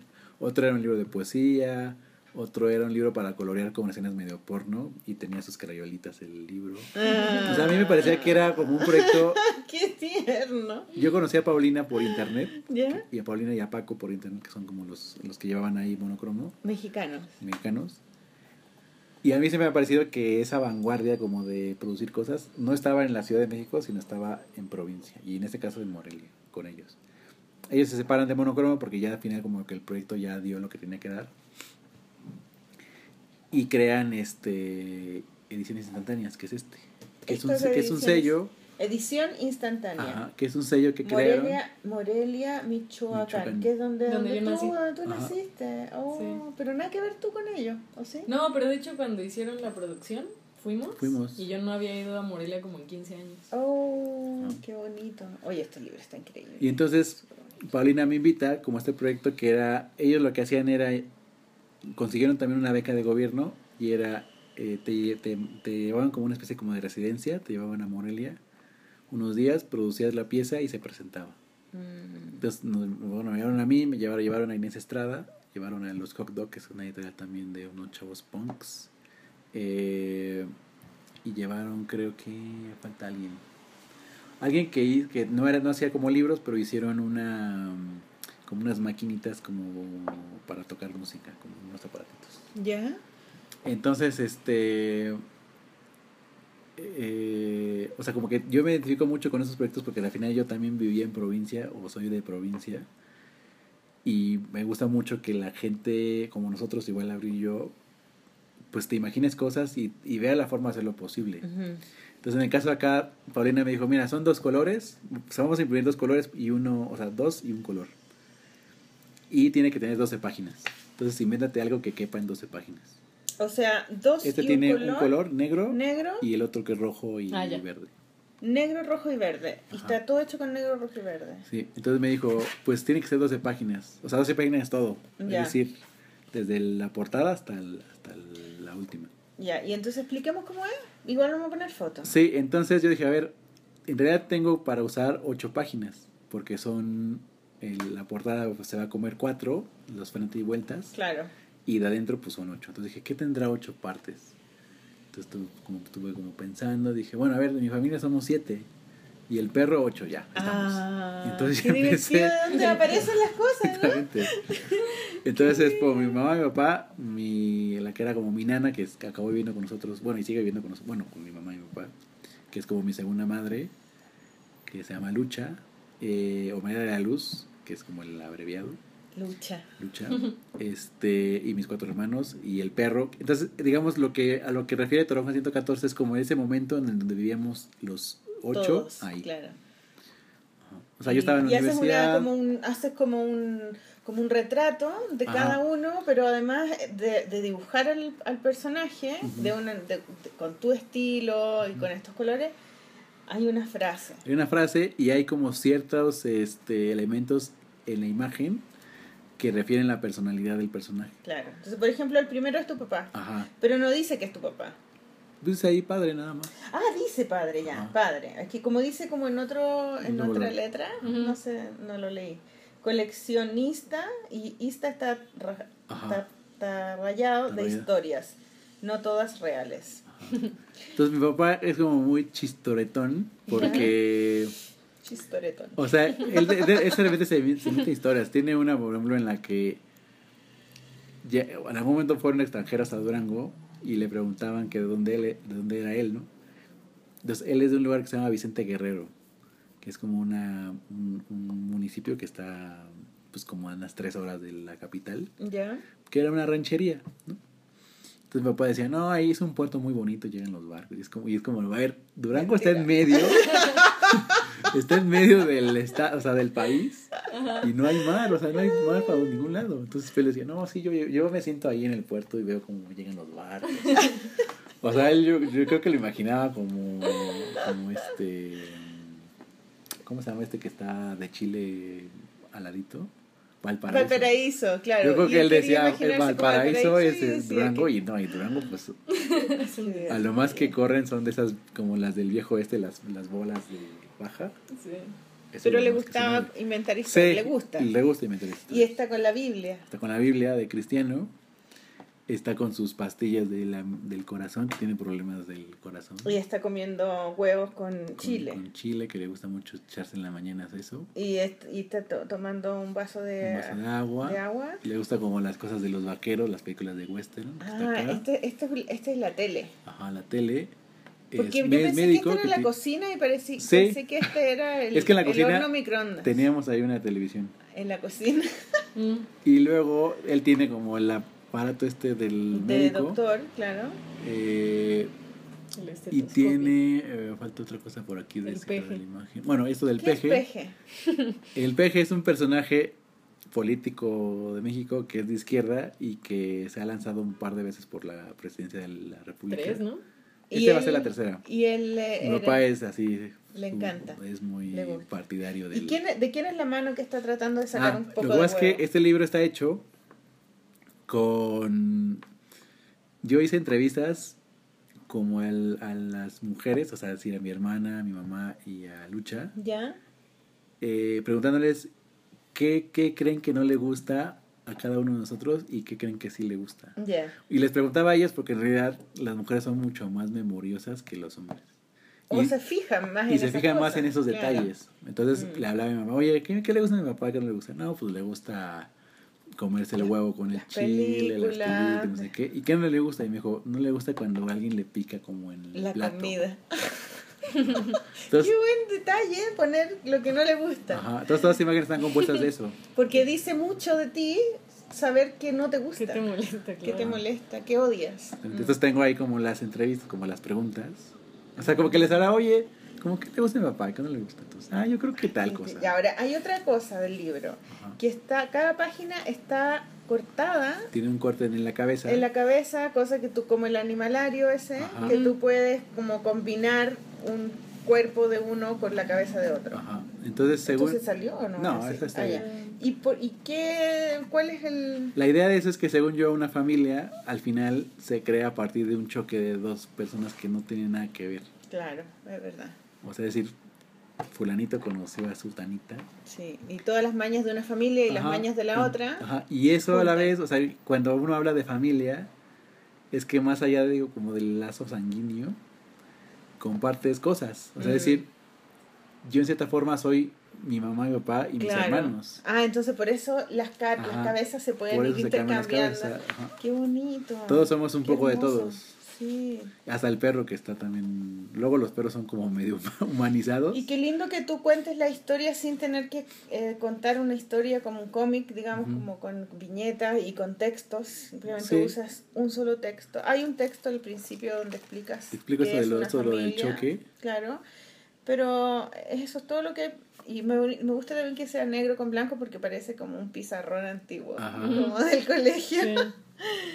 Y, y después todo uno lo tiene que ver. Sí, O sea, tienes como que ver, ver los elementos, como entender como que está por ahí. ¿no? Claro, y claro, y te obliga solamente dice hermano, las máquinas tienen la belleza por dentro. Y ahí tú te vas haciendo la idea de todas las cosas. Así es. Pero también si tiene la cabeza el papá, Sí, Ahí tiene, van cambiando van cosas. cambiando.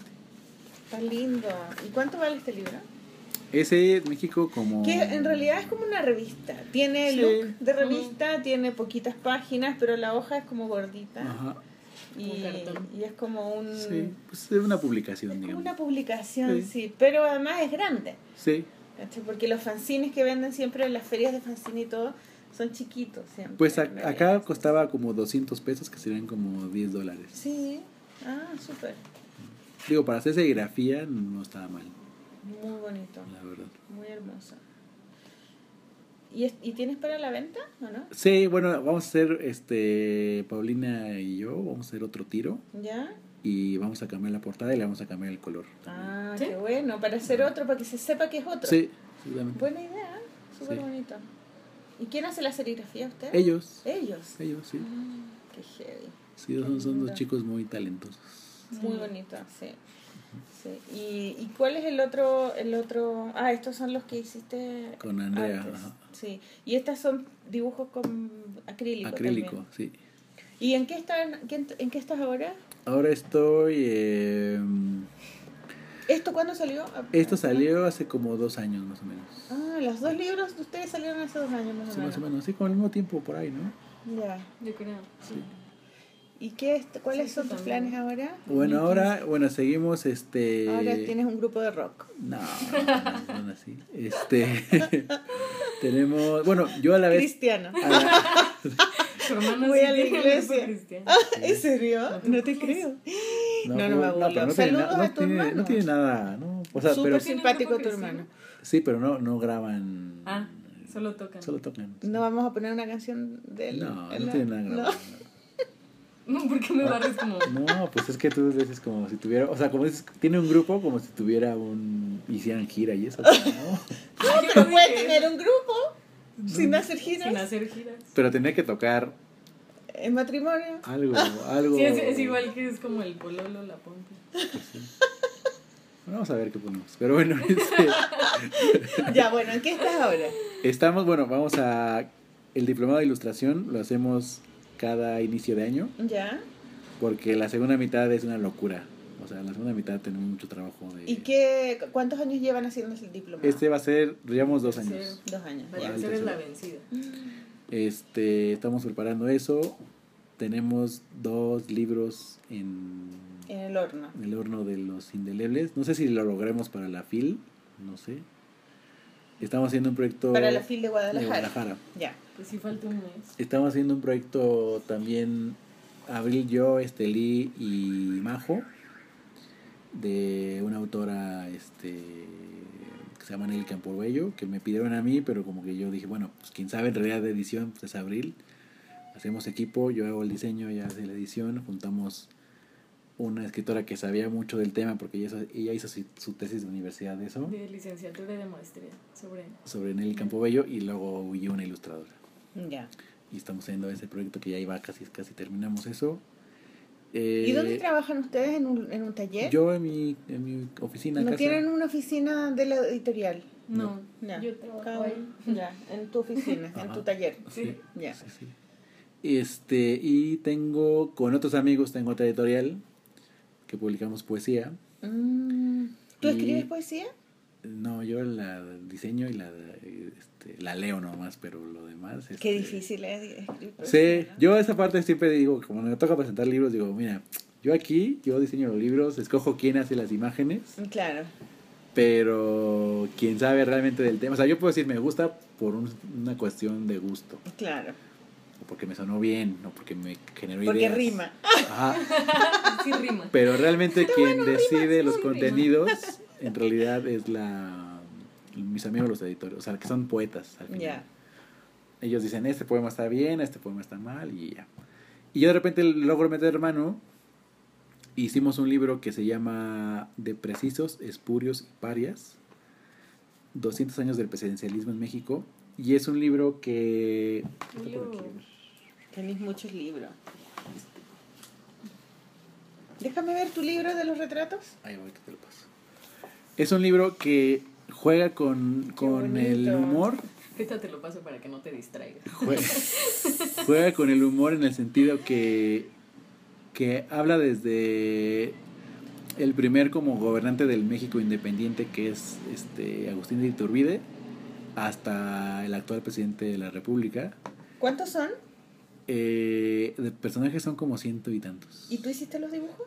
Yo hago una parte, otra parte la hizo Abraham Díaz. Ese es tuyo. mío, ese es mío. Otra parte la hizo Santiago Robles, que era parte literal. Este es otro. Esta es Mariana Villanueva. ¿Está? Y está un, un- uno que Este sí es. otro. Este es Santiago Robles. Y está. Jaime Cifuentes, que él sí es monero, monero de ¿Qué política. es monero? Por favor, dime qué es eso, porque yo lo escuché ayer y decía mentira Es que, que mira, le dicen monero a los que hacen monos. No, es que A el los monero Caricaturistas. solamente se aplica a quien hace caricatura política. Solo política. Solo política. Ah, no, no humor gráfico de, por ejemplo, mala imagen sería monero. Monero, sí. Sí, ah, mira, mala imagen, eres un monero. Monero. Monero. Solo los que hacen de divertido. cosa política. Por ejemplo. Montt no es monero porque no es político. ¿O sí? No. Mm. A veces hace cosas políticas, pero no, No. siempre. No. Habla Como como... historietista.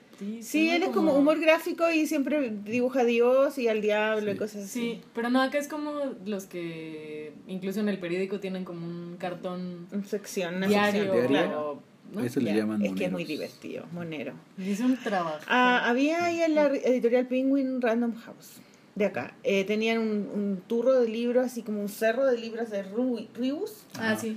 que creo que falleció. Así hace uh, como un par de meses, de semanas, ¿no? Sí, No, ah, más. No, no sé, falleció. Falleció hace un par de semanas, no, meses. Bueno, falleció. no muy re- no ¿Qué mucho, tenía pues. él? ¿80 y algo? Ochenta y Sí. algo, sí.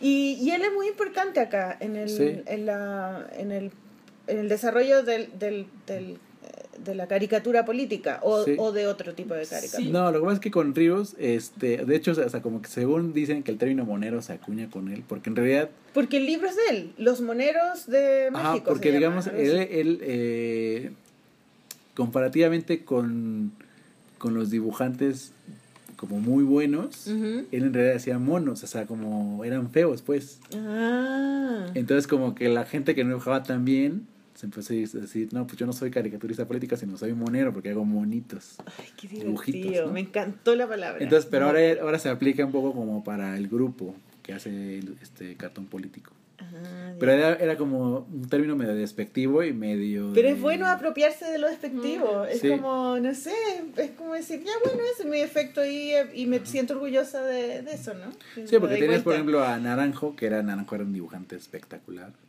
Este, o Elio, Fol- Elio Flores, que también eran así súper buenos. Y obviamente Rius, que es una línea medio vaga. Sí, muy simple. Sí, muy simple, pues comparativamente, pues estaba Y muy era, atrás. tenía buen humor, tenía buenos Ajá. chistes y todo. Pero digamos lo que tenía Rius, que no tenían los otros, es que eh, era muy curioso de muchos temas y se aventaba a escribir sobre el budismo, sobre el comunismo, sobre el capitalismo. Mm. En cómics, en, En, dibujos. cómics, hacía Ah. cómics. Y él tenía una tira que se llamaba Los Supermachos, que era la primera que tenía, eh, que duró un mon- un montón de tiempo hasta que tuvo un problema con el gobierno porque pues, todo el tiempo le estaba tirando, tirando, tirando, hasta que lo censuran y la editorial lo corre, pero la editorial tenía los derechos de Supermachos. Oh. Entonces ellos seguían publicando Supermachos sin Rius.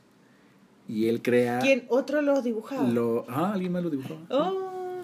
Y después él crea este Los Agachados, que es el, el siguiente cómic, este donde él ya es el editor y todo esto Claro. y genera toda la como la mitología Rius y tiene muchos, o sea, por ejemplo, mi papá tenía todos esos cómics Sí, yo vi, había, habían miles de libros. y de libros tiene muchos, Sí, tiene había uno sobre la obesidad en México. tiene todo, tiene como de bueno, esa era como un tipo de, "Oye, ¿qué sabes de no sé, del pan de dulce?" El pan de dulce es no sé qué y se inventaba un ¿no? Aunque no, a lo mejor, posible- Aunque no fuera verdad, él, él inventaba como tu papá. o sea, muchos libros posiblemente no a lo sean mejor tu papá de ahí sacó eso, ¿no? De que inventaba cosas, leía mucho Rius. Pues, no, mi papá tenía, yo de hecho yo tengo la Ah, colección. Riu, no Rius. Rius. Rius. Ah, Rius, con ese ya. Yo tengo la colección de los agachados casi toda, pero es de mi papá, o sea, en realidad yo la guardé así como no la van a tirar y la tengo ahí guardada, pero es de ella, Mm. es de él. ¿Y lo conocieron a él en persona? No. ¿Nunca? no. Yo, bueno, lo, Bueno, en la feria de Oaxaca de hace como tres años, eh, justo le hicieron un homenaje. Fueran amigos de tus abuelos, ¿no? No, no sé. ¿No, Ríos? No sé. ¿No? Bueno, sé. Naranjo sí, ¿no? Sí. Sí, Naranjo sí. Otro... Pero digamos, tiene, tiene mucha obra, pero también mucha obra, hay muchas cosas que no siempre son como tan atinadas. O sea, decir, era como un todólogo, pero no quiere decir que... Pero no quiere decir que todo... Todólogo. que todo haya sido. porque incluso, es que bueno, él mucho tiempo defendió a Fidel Castro. Ah, y después con el tiempo fue como sí. de chin, este, creo que no debía haber escrito ese Cuba, Mm. Cuba es amor, o no sé cómo se llama el libro. Como que de repente dijo chin, o sea, como que yo le eché muchas ganas y el otro no me echó, no, no me apoyó la idea. Y pues yo ya quedé como un imbécil al haber dicho que allá todo era libertad y justicia. y Sí, sí. Exactamente. Ah, mira. Entonces, bueno, bueno, volviendo un poco a este libro ya para cerrar. Sí, sí, sí. Es un libro que habla del humor, pero habla de los fallos. O sea, todos son, todo el libro son en donde la fallaron los, los presidentes. ¿Qué cosas? ¿En qué la cagaron? ¿En qué Cada la cagaron? uno. ¿Y a quién se le ocurrió este libro? A mí se me ocurrió porque yo tenía como la idea de que México siempre está en crisis. O sea, como que no es que... Porque siempre decimos, no, es que ya llegó la crisis, no sé qué. Y dije, pero yo desde que me acuerdo estamos en crisis. Y si eso lo, real lo No es que llegó, es que vivimos en eso. Entonces dije, bueno, ¿por qué no hacemos un libro que hable justo como desde una parte como humorística Claro. en la que, digamos, es que desde el principio estuvo mal todo, o sea, en realidad es que no hemos cambiado. Y para esto, para que si fuera una cosa verdadera, yo tengo unos amigos que son- historiadores y ellos hicieron la parte de los textos. O sea, Mm. si, es de, si es de, de veras, pues no es de que yo me inventé de algún chistoritín, sino que sí está investigado y está Qué bacán, está avalado súper por, bueno, está súper, súper por divertido. investigadores. Y muy bonito. Se parece, bueno, que están tus dibujos del otro libro. Ajá. Qué bueno, y este, eh, eh, ¿dónde está? Esto Está es de, se llama Malpaís, la editorial. Ya, ah, es otra editorial. Sí. Mira. Si yo estoy con un pie acá en... Esta es tu editorial. y La tuya, la otra. La otra, Con- ya. Con los poetas. Con los poetas. Los poetas. Qué buena, qué buena. ¿Y tú, eh, Abril, qué está, en qué estás ahora? ¿Haciendo terminando tu libro? Pues ¿Tu- terminé novela? el libro. eh, ¿La novela va a tener dibujos? No. Solo- No, Ya. pues no está planeado, pero creo que no. No, siento que no tiene mucho que ver los, di- los dibujos acá. Pero, no sé, estoy en un momento como en, entre... Pues justo, o sea, justo a- ayer regresé de el último encuentro de la beca esta, entonces estoy un poco en blanco. Lo que sí es que pues vienen todas las ferias del libro y hay un montón de trabajo. Pero bueno, tenemos lo del estudio del cuarto para las tres con, con Eloisa y con Amanda. Tengo que acabar lo del calendario que vamos a sacar ya. Tenemos que entrar en prenta como en una semana. ¿Todos los años hacen calendario? Sí, llevamos como seis años haciéndolo, algo así. Y ustedes lo ilustran las tres. Eh, somos, somos siempre como entre seis y ocho. Ya. Hay, somos tres fijas que, que hemos sido desde el principio y las demás han ido ahí Mm. como, como oscilando. Las van corriendo de... No, No, Entonces hacen dos meses cada una. hacemos dos meses cada una. Ya. Tenemos una invitada para que haga la portada, una invitada, pedimos a una escritora que haga un texto introductorio porque cada año tiene temas distintos.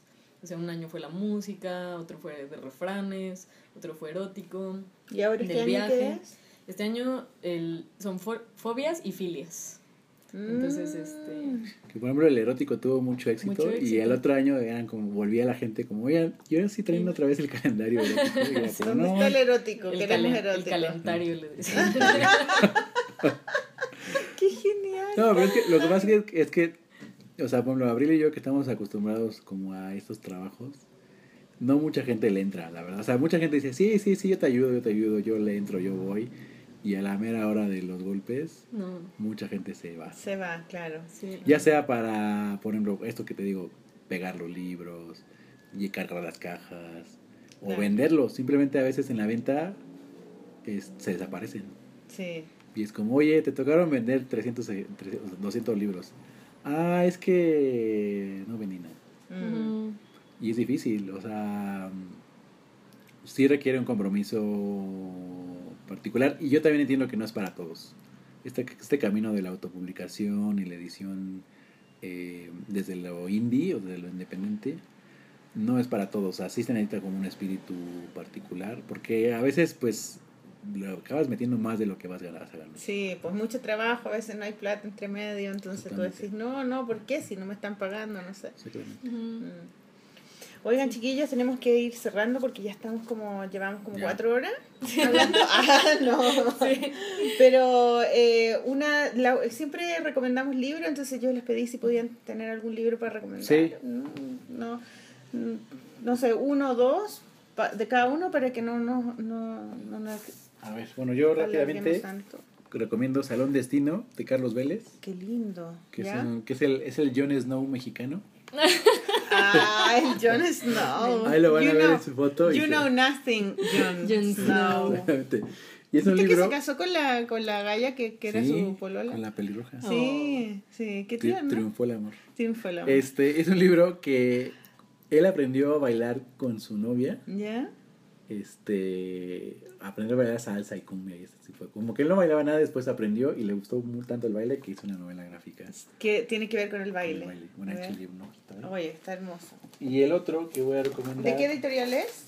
Eh, la cifra creo que es. Uy, qué bonito. ¿Y ¿Es español o mexicano? Mexicano. Uy, qué lindo. ¿Y él es mexicano? Sí. ¿Y es, muy es una novela, pues te digo que es Jon Snow. y es una novela gráfica. Y no tiene texto. Sin texto. Es sin texto.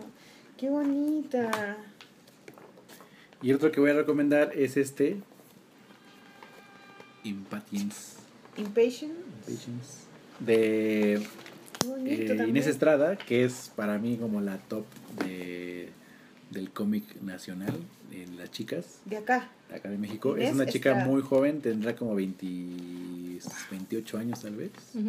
¿Ya? Y es una compilación de todos los cómics que se ha sacado como sueltos en un periodo de años, no sé, como en tres años. ¡Qué buena es! Ella es buena. Es increíble. y además ella se produce sus propios materiales, o sea, ella tiene, bueno, tiene los que produce ella y tiene libros que le han publicado en Noruega y en Estados Unidos, como que le compran así, oye, pues me, me gustó mucho tu libro, te publico. Inés Estrada, me encantó. Ella es increíble. Qué linda. Se parece un poco a Paola, Paola también. Se conocen, son amigas, sí. Me encanta, es hermoso. Ya, vamos a sacar fotos para que lo vean. ¿Y esto está en qué editorial? Ella, este, lo más fácil que es escribirle a su, a su, página que se llama gatosaurio.com. Gatosaurio.com. Y ahí pueden comprar desde, o sea, es que ella es, eh, me parece que... Qué linda la portada. Esta, esta cosa de hazlo tú mismo, ella lo lleva como a su máxima expresión. Es decir, ella ahorita vive en Texas. Entonces, ella ven, arma sus libros, los va, los, los distribuye ella misma. En la página de internet ella los vende, este, hace también pines, gorras, playeras. Todo, y tiene un, este, un Etsy seguramente, ¿no? Sí, sí, claro. Muy bueno. Ay, yo quiero hacer eso, quiero vender todas mis cosas yo. Voy a hacer eso. Ay, ese libro me encanta, me encanta. Ya, ya, estos son tus dos libros entonces. Ya, y los dos libros de Abril. Yo voy a recomendar uno del Fondo de Cultura, que es como un flipbook, que es eso que lees de un lado y luego de otro. Ah, por eso habían dos. Yo dije, uy, este gallo hizo dos libros, pero el mismo libro. Es el mismo. Eh, este libro yo lo compré porque justo en una cena me tocó sentada junto a la editora del fondo que se llama Socorro Venegas. Ya. Eh, y me lo vendió muy bien. ¿Te lo vendió barato? No, no me lo vendió barato, más bien me vendió bien la historia. O sea, como que me contó la historia y dije, wow, lo quiero. Y es sobre, bueno, que además yo que soy muy emo y me gustan mucho los temas de muerte y así. ¿La gente emo es así? ¿Que le gusta la muerte y, la, y, la, depresión? La tristeza y todo eso. Ay, a mí me gusta. ¿También, también sí, sí, también te vistes de negro. Somos emos. ¿Nada que ver? Somos emos. ¿Nada que ver? con rojo, tengo rojo acá. También estoy blanco y negro. Se llama, eh, es un libro que originalmente le presentó Alberto Laiseca y un ilustrador que se llama Nicolás Arispe, que se llama La Madre y la Muerte. Y cuando Socorro lo leyó, se acordó de otro cuento de Alberto Chimal que se llama La Partida, que ella sentía que tenían como un vaso comunicante así muy fuerte por el tema, porque precisamente ambos tratan de la muerte de un hijo. Y entonces lo que hizo fue pedirle al mismo Nicolás Arispe que ilustrara también el, el cuento de Chimal. Coincidentemente también los dos autores se llaman Alberto. Oh. o sea que el eh, dibujante Nicolás Arispe. Ajá. Y es una edición muy bonita porque está es una cubierta en cartón, así como... Sí, sí, ese eh, que... Con, con, serigrafía negra y, y como plateada. Y, es un libro, o sea, son dos cuentos como muy duros, eh, pero también muy, muy hermosos sobre reflexionar como de la resignación, de la muerte, etc. Eh, y yo creo que como es del Fondo de Cultura probablemente no sea tan, tan difícil de conseguir. Sí, lo vi, en, de hecho, en, la, en el stand del Fondo Cultura. Sí, y gráficamente es muy bonito como porque... 400, 365, algo así. Muy, en oferta. muy, muy bonito. Sí. Eh, claro que además en México los libros sí son mucho más baratos que en Chile, porque en México no tenemos impuesto Claro, sobre sí, los son libros. más baratos. Y toda la gráfica es como, pues como gráfica como de grabado, ¿no? Parecen como silografías o algo así. Hermoso. Son muy bonitos, o sea, es un gran dibujante. Sí. Eh, y se juntan como en medio, ¿no? Justo como buen flipbook. ¿Ya? Es un libro hermosísimo. Oh, que la raja. Es lo Sí. máximo. Se los recomiendo mucho. Quiero llegar al final para ver dónde se juntan. Aquí. Ahí. Oh, qué Sí. lindo. Es como un, un lago que se ve por los dos lados y ya está el otro. Sí. Y el segundo que recomiendo se llama Checo. que. Es un libro que escribió Idalia Sauto, que es una escritora mexicana. Que tiene, es de mi generación y también una amiga muy querida, que de hecho yo la conocí por este libro. Bueno, es de esas personas que, que todo el tiempo ibas a conocer en tu vida porque resulta que íbamos en la misma primaria, pero justo ella se salió el año que yo entré y luego era vecina de mi tío, pero yo ya no la así. No. Este, hasta que nos conocimos en una fil de Guadalajara en donde ella era finalista en este premio de invenciones, que fue el que ganó Javier Sáez Castán, y ella recibió mención y le, le publicaron el libro. Y tiene ilustraciones de Cecilia Varela, que es una ilustradora argentina que vivió muchos años en México y que también es una amiga muy querida. Este libro checo trata de... Es muy bonito porque está basado en la vida del abuelo de Idalia, en la Ciudad de México, a, pues como a principios de siglo. Eh, y va pues va narrando ahí como como es la historia de un niño que decide irse de su casa o sea como a los ocho años de edad y, y agarra y se va. ¿Ya? y todo lo que vive ahí como recorriendo la ciudad se une a un circo en algún momento. Creo que esa edición que era de Nostra ahorita ya está agotada pero ahora a raíz del temblor organiz- nos organizamos entre varios como editores, promotores, escritores, ilustradores de literatura infantil y juvenil y yo estoy en una comisión que, que estamos generando libros ilustrados para poner como de, o sea, de distribución libre en, en una plataforma que se llama Topos Lig, topos L I J com. Literatura infantil y juvenil. Ajá. Y ahí este libro, el PDF de este libro va a estar disponible, entonces cualquier persona de cualquier parte del mundo lo puede, ¿Lo, lo puede ver. descargar y ver? Lo puede descargar y leer Ya, en, en Qué línea. bonito. Oye, me gusta que está escrito con, como con letras de, de Como- máquina de escribir. Sí, sí. ¿Cierto? Sí, no, y las ilustraciones de O sea que tu amiga esta es la que escribe. eh, Idalia, sí, pues las dos son, este... Claro, son pero mis- la que tú dijiste que tenías que conocer era la que escribe. La Sí, la que estamos destinadas a conocer. Sí, Qué bonito. Idalia está. Sauto. Qué increíble la cantidad de libros que hay en México y la cantidad de, de interés por el libro. Es Sí. súper lindo. Sí, sí, sí. Pucha, chiquillos, yo qui- Pues quisiera eso. seguir, quisiera ahora empezar a almorzar allá. Segundo tiempo. Segundo round. Porque ahí están los tamales que Así sobraron. Sí. Bueno, ¿qué, qué, qué más vamos a... ¿Quieren mandarle un saludo a alguien? Pues ¿Contar alguna...? a los amigos chilenos, sí. A los amigos. ¿Quiénes Sí. son sus amigos chilenos, por ejemplo? El- la Patti, el Fito. Pati, Fito. Los Plops. Claudio, Plops, la Isa, Eloísa, Violeta, este, Celeste. Cele- bueno, a Celeste y, Elo- y a Eloísa todavía no las No conocemos. las conocen. Pero ya las queremos mucho. Ah, a, a Daniel, A Marcelo, Blanco. A Marcelo. Daniel Blanco, este, A Pedro Prado. Pedro Prado, a, que eran de la misma iglesia. a la Ángeles. ajá, Sol, a- bueno, Mont, Ángeles. Ah, bueno, Ah, Sol, Ángeles. Sol, que no la conozco, pero me muero de Sol, ganas por conocerla. O sea, Sol Díaz no la conozco. No. Nunca nos hemos visto las ¿Y tú caras. tampoco? No, No te creo. no nos conocimos. No, lo logramos. Dijimos Sol, Sol y Sol, no, Sol, no, y dijo, ah, ¿quiénes son esos malditos mexicanos? Y se fue Dijo, corriendo. malditos mexicanos Nos aventó unas piedras y se fue corriendo. ¿Por qué vino a México? ¿Cuándo vino? ¿No vino? ¿No, ha No. venido a México? No. pues nosotros fuimos a un festilus hace tres años por ahí. Y ella no estaba. Pero no la, por algo ya no, no, nunca coincidimos o algo, no la conocimos.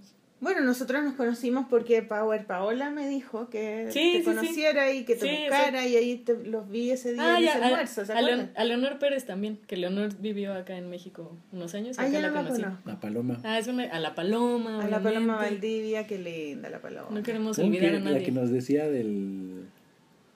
del. Pirula, ¿cómo decía? Isabel Hojas. y Raquel Echenique Sí, también, Raquel, graciosísimo. sí. No, esa noche nos reímos como locos. La todos. Raquel también es invitada, está ahí, la tenemos prometida, pero no hemos podido Ajá. concretar cuando Ay, súper volvamos. simpática. Sí.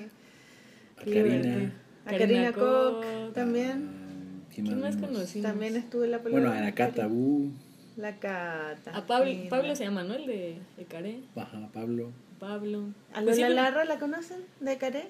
La hermana No, ser. leímos su libro, pero, La chica de la fundación también era muy buena onda. pero era española. Española. ¿Cómo se llama Ah, esta? No, pues Yo también se me chilena, que son amigos chilenos. Solo chilenos. Ah, sí, ¿Cómo se sí. llamaba? Muy buena onda. Pues, Bueno, ay, en pues fin, mucha gente. de Bueno. Chile, muy buena. Muy buena Qué bueno, entonces nos vamos a despedir con una canción que ustedes no tienen ni idea cuál es. Ah, Pero ¿qué tema vamos a poner? O sea, ¿de Yo qué? digo que esa de Durango que dijiste. Ah, la que Bueno, dice no hay que ir a Durango porque es sí, muy bueno, fome. sí. Porque es muy fome. Esa que acaba de componer Maliki y va a musicalizar en el cambio del avión de regreso. la, la, la versión en chileno que es ¿Y quién canta esa canción? Jaime López. ¿no? ¿Y se podrá poner sin, sin tener problemas de, de derecho? Sí, cierto. Creo que sí. O una de Juan Gabriel que se me olvidó. No, pero ya se Sí, sí. Cobra muchas regalías. Ese sí cobra mucho. Tiene muchos oídos. este, no, este sí. Ya, vamos a poner en honor a tu, a tu ciudad, a tu pueblo. Y bueno, y agradecerle aquí en vivo a to- a- por todas las cosas lindas que han pasado, que toda la comida rica que me han dado. Y, y, y todo, porque ha sido tan bonito. Todavía me queda un día, y me queda hoy en la tarde y me queda mañana en la casi la- hasta las 8.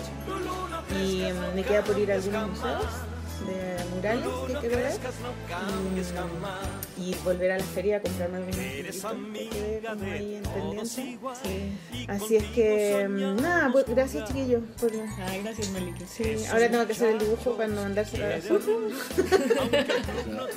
¿Qué, qué hay que decirlo? Ya no dijimos tantas tantas groserías. No, si cuando no está la sol eh, ¿Qué- ¿Cuáles son los que dice Sol? pues.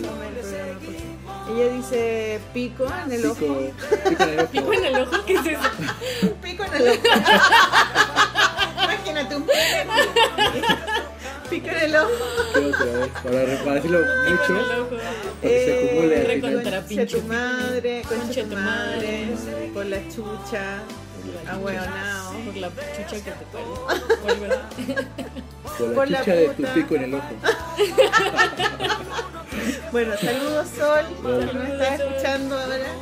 Y, mm, ¿Y qué más? Bueno, después ella va a ir a Argentina, a Viñetas Sueltas. Es Argentina eso, ¿no? Sí, va a Argentina. Así que ella va a hacer un programa allá con Delius. No me acuerdo la otra niña, que no me acuerdo. la otra, sí. Ojalá vuelvas pronto. Sí, y, Y venga Sol también. Ah, ¿Sabéis que yo tenía que dar un aviso? Pero parece que ya lo voy a tener que dar en el otro capítulo porque Un aviso Era de ese aviso de privacidad. la no ese de ese concurso de novela gráfica. Ah, Sí, porque es muy largo y tengo que explicarlo. Entonces, en el otro capítulo lo voy a explicar bien. Y también em, em, ¿qué otra cosa había? Se me todo. Nada, vamos a tener que irnos porque ya es muy tarde. Entonces nos vamos con un aplauso y con la canción. ¿Cómo se llama la canción? Eh, creo que es Nadie va a Durango. Nadie va a Durango. Ya, pero ahora todos van a ir a Durango porque ahora todos conocen que eres Pues van Durango. a ir a que les piquen el ojo. Píquenme en el ojo. Bueno, pues saludos a todos. Ya. Chao. Bye.